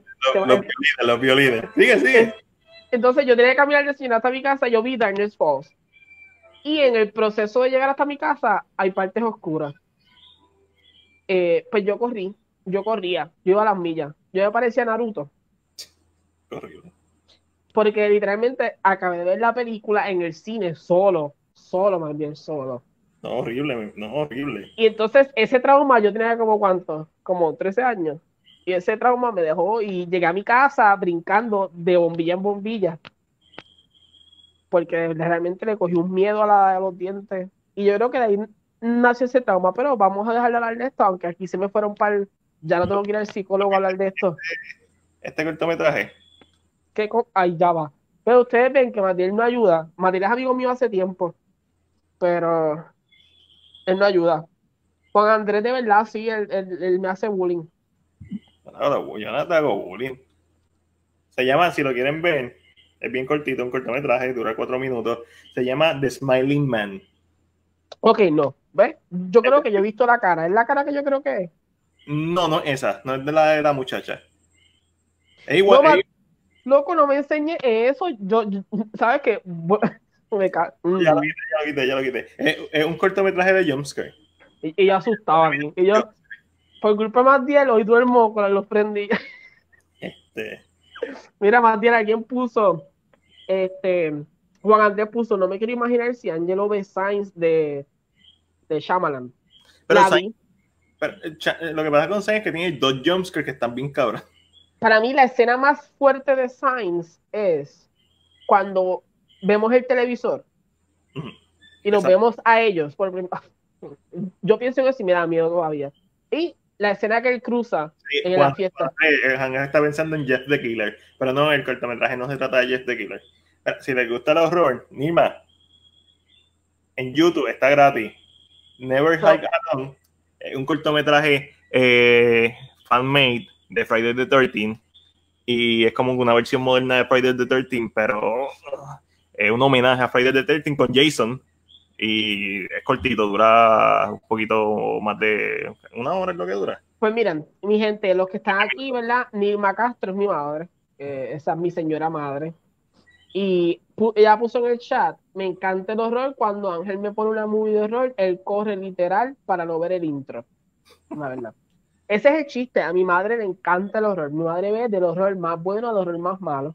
Eh, mami ve películas que son de Tailandia, India, de cualquier lado. Tú se las pones y ya las ves. Eh, le ¿Sabes qué encanta. Le puedes poner Never Hike Alone. Solo va a poner Never Hike Alone. Eh, pero uno de estos chistes es que hay una película que se llama Malasaña 23. Malasaña es un barrio que hay en España, eh, en Madrid. Y es una película española, ¿verdad? Sobre el barrio y sobre un apartamento. Yo le estaba poniendo la película, le dije, Marita, pon esta película porque he escuchado varias cositas de ella, so, se la puse. Y no, ahora mismo no me sé el nombre, pero salió el nombre del actor que hace de Mama, de Slenderman, el que usan, el que es bien largo. Ah, sí, sí, sí, sí. Mi Claro que- gente, cuando que- yo vi el nombre, yo dije, ¿sabes qué? Me voy. Me, voy. Ese yo tipo. dije, me voy porque qué falta de respeto y me fui y le dejé a mami sola. Le dije, la ves y cuando termine me pegas un grito. A mí no me llames en mitad de película, no, no me interesa. Pero tuviste el otro día una película, no era el del hoyo. Sí, pero no es horror como tal, porque tal vez, sí, tiene temas tal vez que son un poquito, pero para mí, yo, yo creo que lo que a mí me da miedo en el horror, o lo que yo soy un Ay, poquito... Invisible Man. Exacto, pero yo creo que para mí lo que me da miedo, en Invisible Man yo sabía, tenía una idea de lo que iba- iba- estaba pasando. El mismo, a Juan, Javier Botet. Ese mismo, Javier Botet. Y yo vi ese nombre y dije, aquí fue, no voy a verla. Pero yo siento que el miedo a mí el horror es a las criaturas en el horror. So, nada de Guillermo del Toro. Puedo verlo porque tal vez, aunque sí es horror, no está tratado como horror. No está hecho tal vez todo el tiempo para... eh, no está hecho como Slenderman, no, no está hecho como... Y yo, eh, por ejemplo, yo puedo ver The Conjuring. Aunque le tengo un poquito de respeto a veces, pero... ¿Puedes ver esto? Espérate, déjame ver porque recuerda que no estoy viéndolo. So, tengo que esperar que salga en el live para entonces decirte porque estoy, mi celular está frisado. Pero contestando en lo que eh, lo veo aquí, eh, creo que Angelo no duerme esta noche. Yes, Juan Andrés, estás en lo correcto, no duermo esta noche. Eh, y eso, mano, que en mi opinión, de fin, puede ser que la pueda ver.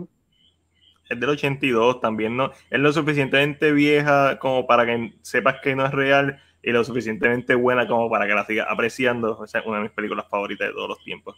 The Thing, John Carpenter. The Thing. Sí, yo pienso, o sea, hay películas que yo sí puedo, eh, ejemplo, El Exorcista, o sea, hay películas que yo puedo pero hay películas que visualmente, por ejemplo, Slenderman, la película puede ser una leña, pero yo soy tan cobarde. Sí, que no, ni siquiera la quieres ver por... Nada más verlo a él, that's it for me, lo perdí. I, creo que son, para mí creo que realmente es, son estas figuras, son estas imágenes, yo creo que es lo más que me, porque eh, de Babadook yo la vi y me encantó. Ah, de Babadook es buena. Y si tiene sus sustos, y yo puedo soportar un susto, pero no, no hay una imagen visual. No hay como que, yo creo que eso, eso es... Es horrible cuando, cuando, cuando sale en el techo, que es el, único jumpscare de la película, es cuando se le tira encima. Mm, that's true. Pero creo que yo la vi pensando, alguien me dijo, ay, como, es como un thriller psicológico. Yo, ok.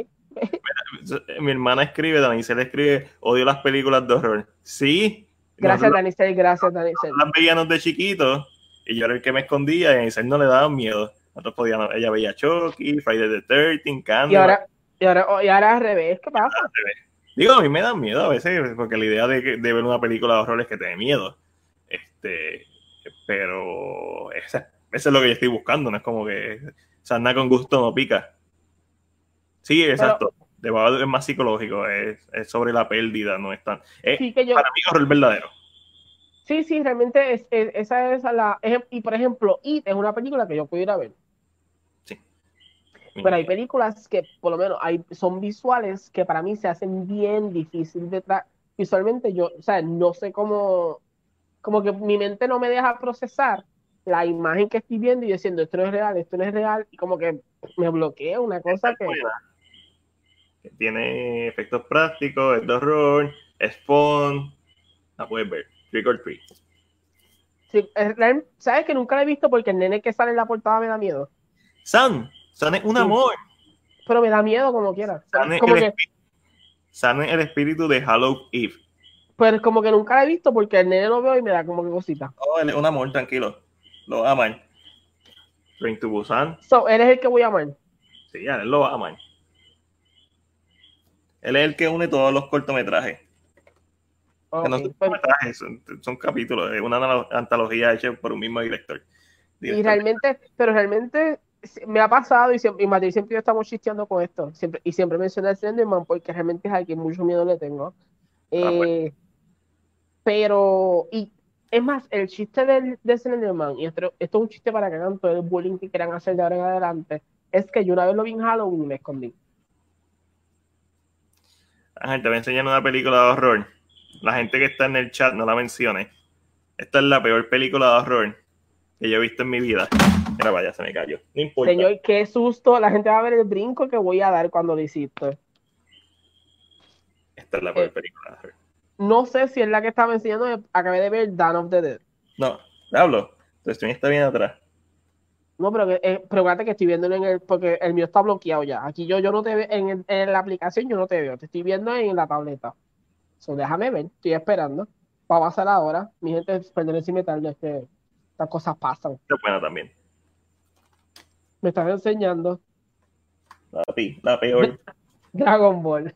Evolution. Dragon Ball Evolution, la, la peor película de horror que, que Matilde tiene en su colección. La tengo por propósito educativo. Está cerrada todavía.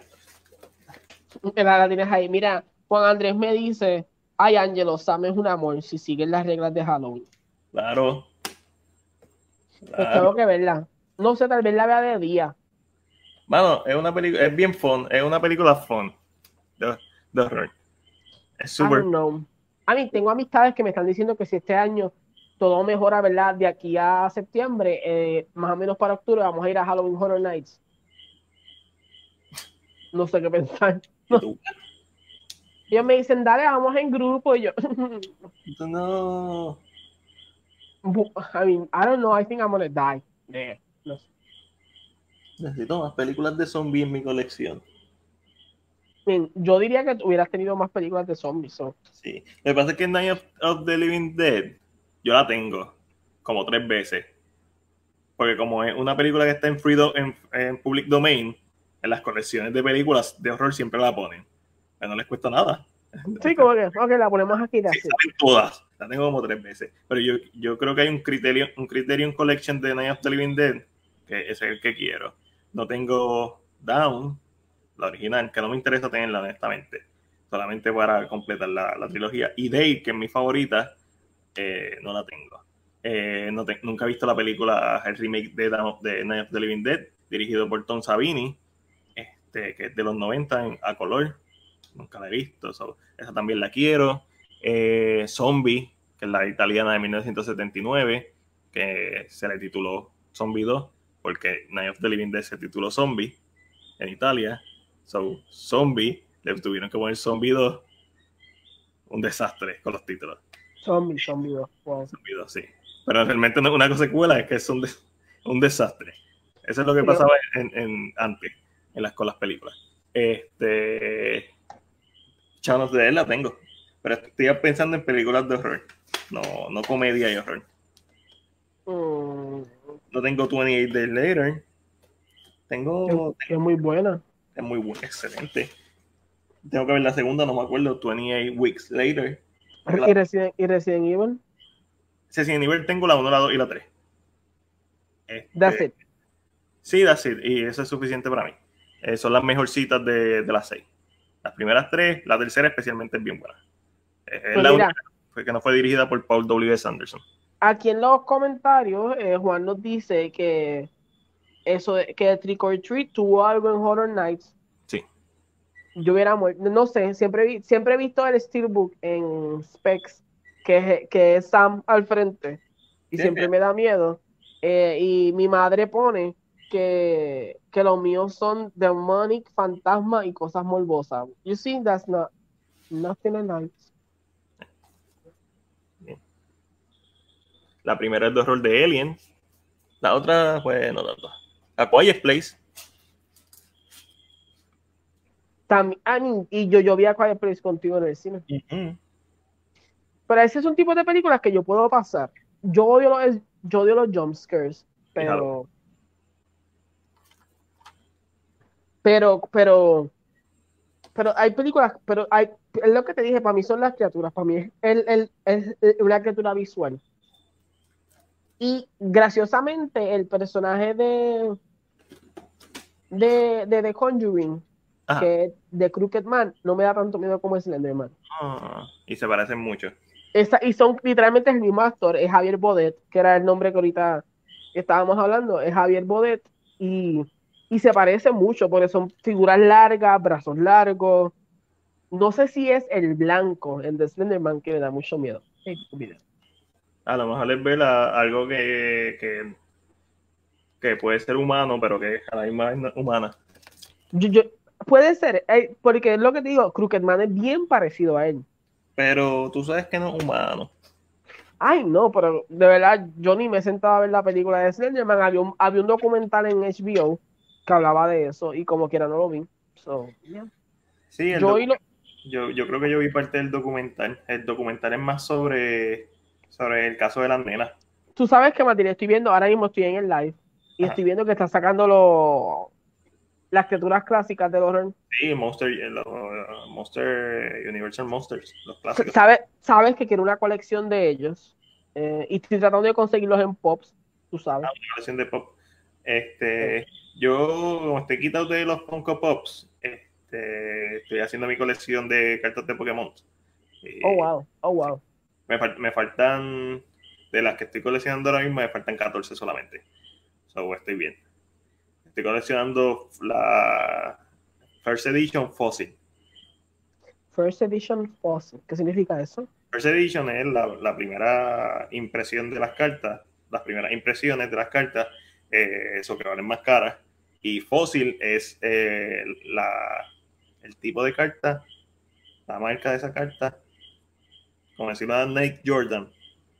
Eh, siguen siendo Nike, siguen siendo cartas de Pokémon, pero tienen un símbolo de Fossil porque es, es, es es la colección que, que tiraron. Ok, ok, entiendo. A mí, eh, yo, yo no estoy yo no, yo no estoy coleccionando a mí no estoy comprando todos los Funko pero ah. quiero tener quiero tener la colección de los de los monstruos que creo que tengo a Drácula tengo al hombre invisible a Frankenstein a Frankenstein no lo tengo yo creo no cómo va a ser si Frankenstein salió uno nuevo y todo pero nunca lo compré yo creo no yo lo yo lo tengo tú lo tienes yo no lo tengo eh, sí, a mí, no vamos a hablar de eso. Con la, flor, con la flor. El de la flor, exacto. El que tú me cogiste, que yo cogí el chase de, de, del hombre invisible. El chase de hombre invisible, así que no, no te quejes. Eh, y estoy tratando de coleccionar a la familia Adams, la original. A mí, esas son las colecciones que estoy tratando de tener ahora realmente, pero, pero sí es lo único que estoy haciendo. Este, aquí me dice la déjame, déjame controlar lo, lo, tú sabes, los comentarios. Las pobres personas que nos están viendo, vamos a hacerle caso. Canto Oculus, si no me equivoco. Juan Andrés. Es del director de Chazam. Oh, tú estás hablando de. Ah, ok, lo que dijo Danicel. Sí. Que sigo odiando Oculus. Oculus, perdón. Juan, Andrés, dice que The Crooked Man es el demonio más interesante del universo de The Conjuring. Mano, no. Eh, era súper interesante hasta que salió la película.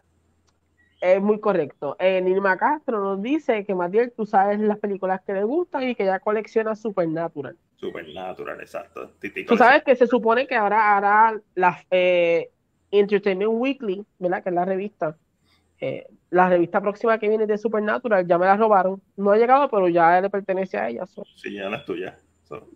eso va directo para su colección Sí, como que se la, va a, se la va a llevar, la va a poner en un cuadro. Me dijo, quiero, eh, los otros días me dijo, quiero pintar mi cuarto de negro y ponerle un, un, un pentagrama. Y yo, nena, pero ¿cuál es este? Ay. Y yo, pero ¿y qué es este satanismo, mujer? Y ya no, eso de supernatural. Y yo, ah, esa es la excusa. Y cuando entre la gente a ver el cuarto, que van a pensar que mi madre hace sacrificios. Arambela. Y te imaginas. Te lo suplico, eso es lo que dice el Coqui por si acaso, gente. Y la gente así, mira, Matilde satánico, wow, wow. No, lo único que sé es eso. Ahora, y no sé ni siquiera si lo estoy diciendo bien. Más seguro, no más seguro. Si eres fanático de Chucky, tomas a Chucky, no sé qué problema. Yo amo a Chucky, pero no tengo ninguna película de él. Eso pasa, cómprate la colección. No, mentira, la tengo en DVD. Tengo Child's Play en DVD, la original, obviamente. No, no, no lo último que hicieron. Este, pero no la tengo aquí. Aquí están solamente los Steelbooks y los Blu-ray. Este, tengo que Juan Andrés no menciona. El, mira, mi gente, eso me está haciendo afecto ya. Mira, eh, eh, Juan Andrés nos menciona que tú me dices de It y el miedo a los payasos. Pues mira, Juan Andrés, yo en lo general no le tengo miedo a los payasos. Este, no, ¿sabes? no me creo ese tipo de miedo. Sí, al principio, eh, cuando Tim Curry hizo It, ¿verdad? Lo que sería la original, sí le creí, le cogí un poquito de, ¿sabes? Cuando la vi, pero al momento ver a, a, a vestido de ahí no me da miedo. Yo no, la pregunta. Yo nunca le tuve miedo a los payasos, pero sí sé que hay una generación marcada y traumatizada gracias a la, a la miniserie de, del 90 de, de It, que bastante leña que es. Y lo puedo decir. ¿Dónde estás? Estás buscando. Madera, un momento, me están llamando. Sigue hablando con la gente de ahí. Y lo puedo decir. La tengo en DVD y la tengo en Steelbook. Por eso no lo he abierto, porque ya tengo el DVD gaseado. Eh, bastante leñita que la primera parte, la de los nenes, muy buena. La segunda parte, que la de los adultos, los adultos son un asco. Eh, porque las actuaciones están flojísimas. Tim Curry está en la madre como es la mejor parte by far, la música es buena, pero una película hecha, una miniserie jalada por los pelos, eh, con teniendo en cuenta el presupuesto, pues quizás no es tan mala, pero no hay excusa. El presupuesto, tú puedes decir cosas como locación, eh, location, lugares, eh, vestuario, efectos visuales, eso es lo que afecta el presupuesto. Un mal guion es un mal guion. Y una mala dirección, una mala edición, una mala edición, eso no tiene que ver tanto con presupuesto. Esto es bastante leñita que es la miniserie, yo creo que la gente eh, la recuerda como cuando la vio de niño y no la ha vuelto a ver. O sea, si la vuelve a ver, a dar cuenta que es aburrida y lo mejor es la primera parte. Tim Curry está la madre. Pero no, por lo menos a mí no, eh, cuando yo tenía mucho miedo a Chucky, pero después me volví un fanático, le tenía mucho miedo a Jason, sin embargo jugaba el juego de, de Nintendo de Jason, que todavía lo tengo por ahí, el de Friday the 13 hecho por LGN, este, que me gustaría que hiciera un remake de ese juego. No, no, no, no un juego que está actualmente, no, un remake 8 bits de ese juego. Con mejores colores, mejor, mejor eh, software, tiene, tiene potencial. Nada, me fui en un viaje ahí, mala mía. Pero sí. ¿Algo más que quieran hablar? Document eh, hay un documental que está mucho mejor. Ah, sí, el no lo he visto. Sé que salió. al menos sé que, que, lo estaban haciendo el documental de, de, de, 90. Llegué, llegué, perdonen. Ponte, ponte eso que está haciendo ruido. Sí, sí, porque lo estoy moviendo y está. Exacto. Nada, pero no, no, payaso, payaso no. Me daba miedo Chucky y me daba miedo Jason Borges y ahora lo adoro. Eh, Juan Andrés nos dice, no, no sé si leíste lo que dijo, pero. Sí, lo del documental, sí. Ah, pero habla del documental de It. Sí, el de la, la miniserie. No lo he visto. A mí, realmente. Eh, pero el documental está dónde? Porque yo tengo It, la película, está incluido en el Blu-ray, que tú sepas. No sé, yo creo, mm, yo creo que esto fue un documental crowdfunded. Este, Sí, que realmente eh, pagaron, hicieron el documental en de hacer. Mm, puede ser. A mí, es que como que nunca lo he escuchado, pero no sé si es que tal vez lo que sea documental tal vez está en el mismo. Juan André es eh, Pennywise, The Story of It. E, es el que está hablando específicamente. Porque hay un trailer en YouTube. Perdón, déjame ver si. Pero no está en YouTube aparentemente Pennywise.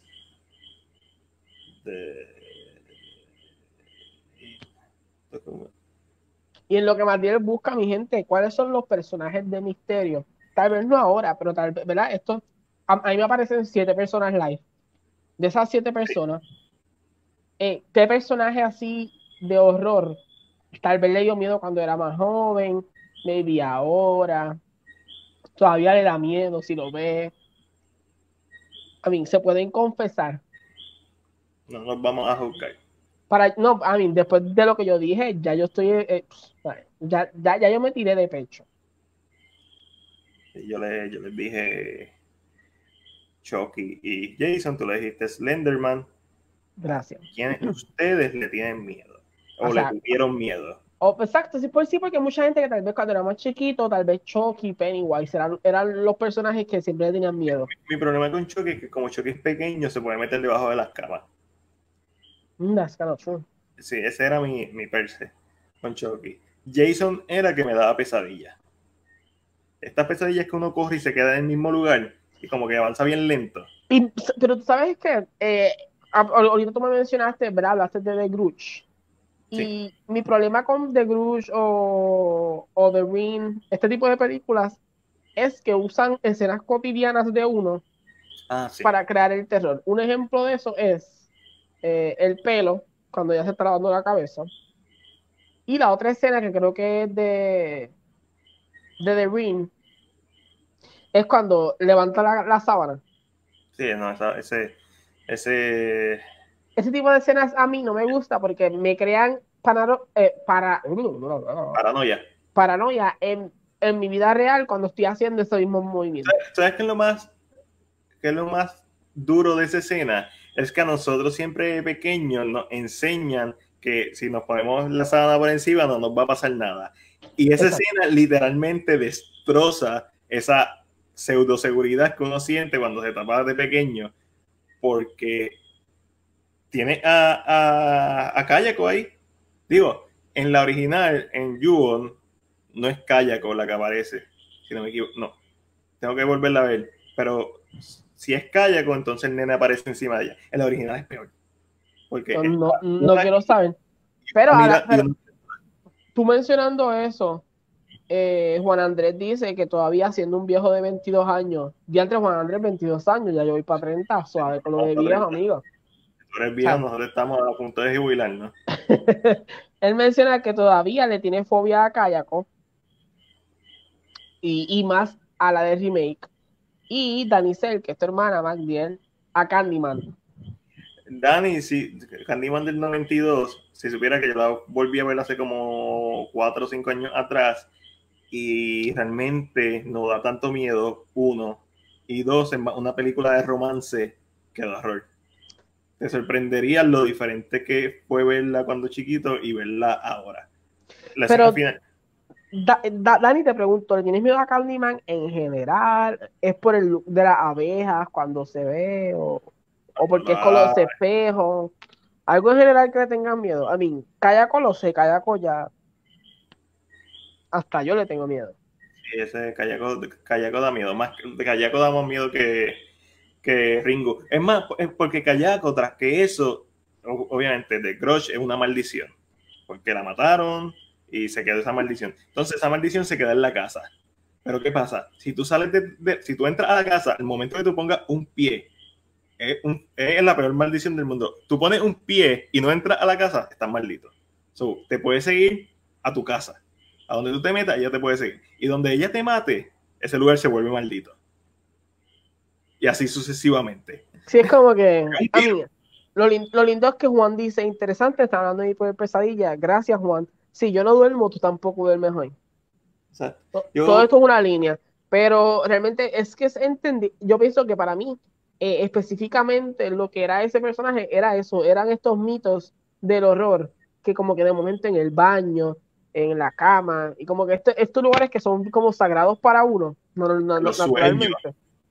Como que, los sueños. why, why, o sea, no entiendo el por qué.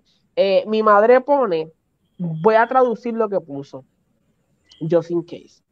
Dice, y Dead la primera, no por lo de dormir, sino porque vivían en el campo donde salían muchos animales y no habían vecinos.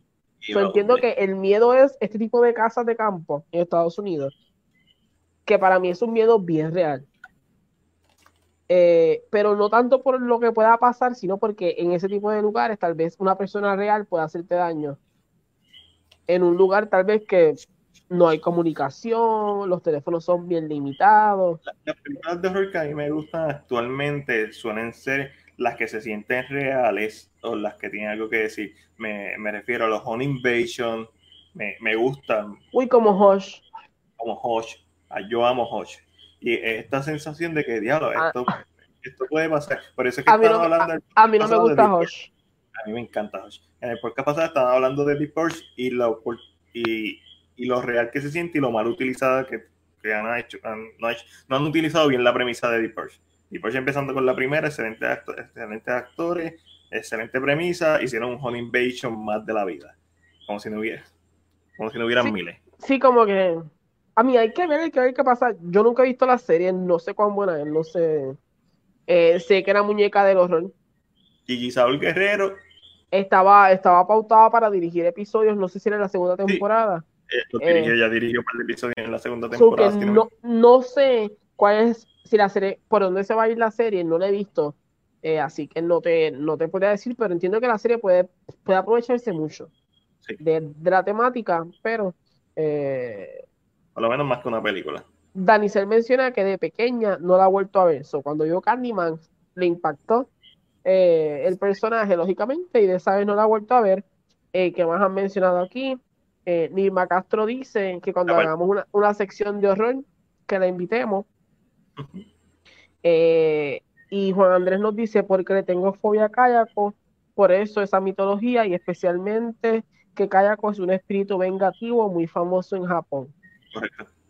Mi madre te pregunta si nunca has visto base, el basement. Eh, Eso es a ti porque yo no veo horror, no es No sé si te estás refiriendo, Nirma, al basement de, de, de Evil Dead, este, que tiene uno, o si hay una película que se llama Basement. Que no, Nima, por favor, escríbenos si es una película que se llama El Basement o te hablas de The Evil Dead. Y Juan Andrés nos dice que Hush estuvo brutal. Hush es muy buena, pero da mucho miedo porque es bien real. Creo que ese realismo en el horror de que algo puede pasarte. Probablemente. Este, eh, Madrid está diciendo probablemente esta, la más seguro me la está enseñando, pero no la puedo Sí, ver. no, yo la voy a ver mañana. Ah, shit. que eh, sobre eso, pues realmente para mí Hosh, el problema con Hosh es eso, No, que es muy, es, es real, al ser tan real, y no digo que no me gusta porque es mala, sino no me gusta por lo real, por el miedo que te puede causar, ese, ese pánico eh, que te puede causar. Puede ser que sea esa. Sí. Pues, pero esa película se ve como vieja, porque es con, mi, Es del 2017.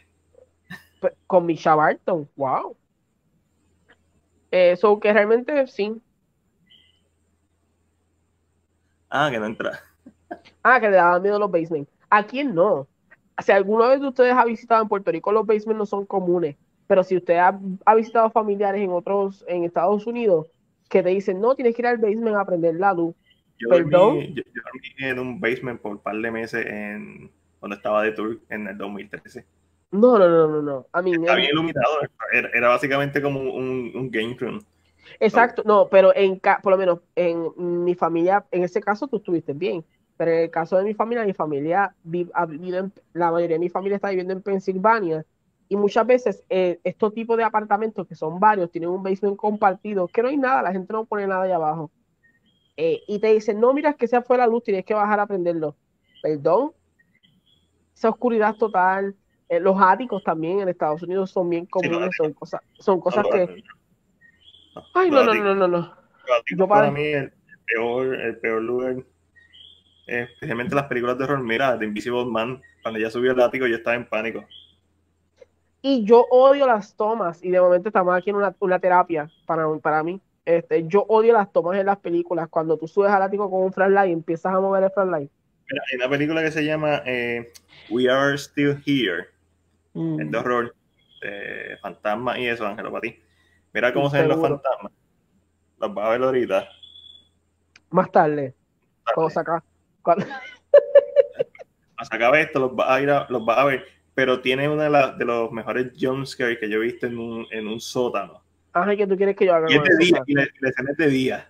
Que no es que está oscuro. So, a mí me gusta mucho también cuando los lo hacen de día. Porque es, es- es como que hasta más fuerte cuando algo es de día. Y, eh, Estoy- Ok, estoy viéndolo, lo que veo es una imagen eh, de una muchacha que parece que está quemada. Yep. I mean, sí, pero entiendo lo que tú dices, cuando hacen el horror de días, no, es que esto se- no es que está quemada, es que estos espíritus son oscuros, son como carbón. Es como si se estuvieran quemando en el infierno. Entonces, cuando Scorpion hace. Mi, ma- mi, mi madre escribe que la vio. ¿Ves? Te digo que mi madre ve todo. Eso la vio. Vio esta que tú estás mencionando. Y. Pero realmente mi. Pero entiendo tú lo que tú me dices de, el horror, de este horror de día, porque es no es convencional. Exacto. No es este horror que tú conoces, no es de noche, vamos a usar la noche, vamos a usar la oscuridad, tiene paranoia, eh, ¿sabes? Este tipo de cosas y, pasa. Te voy a contar una anécdota, una anécdota, una anécdota. Eh, además de que Juan nos dice que José estuvo brutal, que la famosa paranoia, que es lo que da cuando ves este tipo de películas, como en The Grudge, cuando ella sube con el lighter, pero mi madre trabajaba antes muy cerca de mi casa. Y, ok, acabé de ver la foto que pusiste ahora en el live, no, gracias. Eh, mi madre trabajaba antes muy cerca de mi casa. Y yo un día, de estos días, me estoy bañando. Normal, sé que ella está trabajando. No trabajaba los turnos de por la noche. Y sé que ella estaba trabajando. Y ella vino a mi casa, no me dijo nada. Y tocó la puerta del baño bien duro. Continúa, continúa. No, no me pongas esa música que me da miedo. y, y me tocó la puerta del baño y dije, sí, ¿quién es? Porque pienso que es ella, pero no me contestó. Yo creo que yo no salí del baño como por dos horas. No sé. Yo soy un cobarde de la vida. Ustedes, ustedes, si yo hago un live hablando de todo lo que me ha pasado, ustedes se mueren. Porque es que yo soy tan cobarde que me creo cosas. Yo no sé, yo veo cosas. Ay, no, esto es horrible. Pero no vamos a hablar de eso. The Boy. The Boy. No, The Boy. Esta. The Boy, el niño. No, Void. Eh, Ah, The Void. Estoy buscando. Eh, si te gustó Silent Hill, Eso me suena. esta va por esa misma onda. Si Nilma no la ha visto, usted, a los que le gusten el horror, es medio viajosa, pero está chévere. Es, una película que parece como si lo hubieran hecho en los, 80, una buena película hecha en los 80, pero en realidad fue hecha los otros días. Ah, en 2015, no me equivoco, ¿qué año fue? 2016. Nilma puso Silent Hill, buena, so, me imagino que estaba hablando de eso en un momento. ah, esa es The Orphan. The Orphan, creo que se llama la que se hace pasar por una niña adoptada, que es una adulta. Esa le gustó. Esa Exacto. misma le contestó a Dani Pero aquí también eh, Juan Andrés nos escribe, les recomiendo Lake Mungo, Angelo me lo va a agradecer. Mira Juan Andrés, de verdad que no te voy a hacer caso. En estos momentos, como ya sabes la verdad de mi realidad, no te voy a hacer caso. Juan Andrés, nos vamos a quedar en la temática de, de, lagos. Yo te voy a recomendar, si no lo has visto, Eden Lake con Michael Fassbender. Horror también. Ay, yo ve, ya empezaron a hablar de películas. Vamos a irnos, ya llevamos casi dos horas. A mí, en el mío dice que llevamos 37 minutos. El mío, el, mío, está los 37. Y como la gente sigue hablando, como que sigue de horror, pues yo me envolví. Eso pasa. Eso pasa. Eso. Pero vamos a dejarlo ahí, gente. Espero que les haya gustado este, este live que hicimos. Estilo, ¿no? Kainos Podcast lo vamos, a, lo vamos a subir el domingo probablemente si encuentro una forma de bajarlo de aquí del patito de StreamYard. Lo vamos a subir a Spotify, Anchor, whatever, bla, bla. So, si no nos has seguido en Spotify, Anchor, YouTube, iTunes, nos puedes seguir. Mira, aquí abajito están nuestras redes sociales. También tenemos un Twitter. Si lo que te gusta es Twitter, síguenos en Twitter.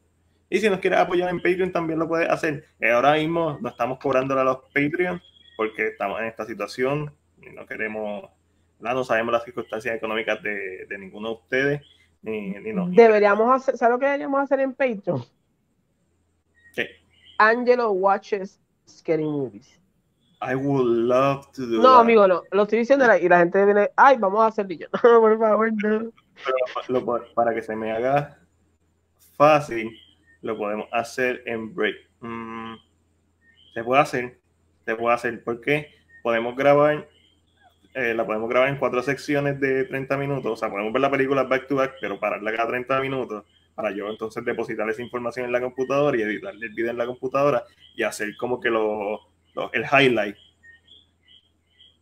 Pero en Patreon se supone, ¿verdad?, que podamos subirla completa porque lo tienes que subir a través de YouTube. ok, no. Vamos a, vamos a despedirnos para nosotros seguir hablando de esto. Si, si la sección nace de Angelo Watches Scary Movies, eh, pues lo sabrán. Eh, les contaremos, bueno, no les contaremos cómo me van, a tratar de no gritar lo menos posible. So, eso me gusta, ya lo dijiste. Ya sí.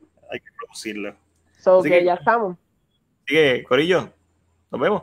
Bye. Muchas gracias.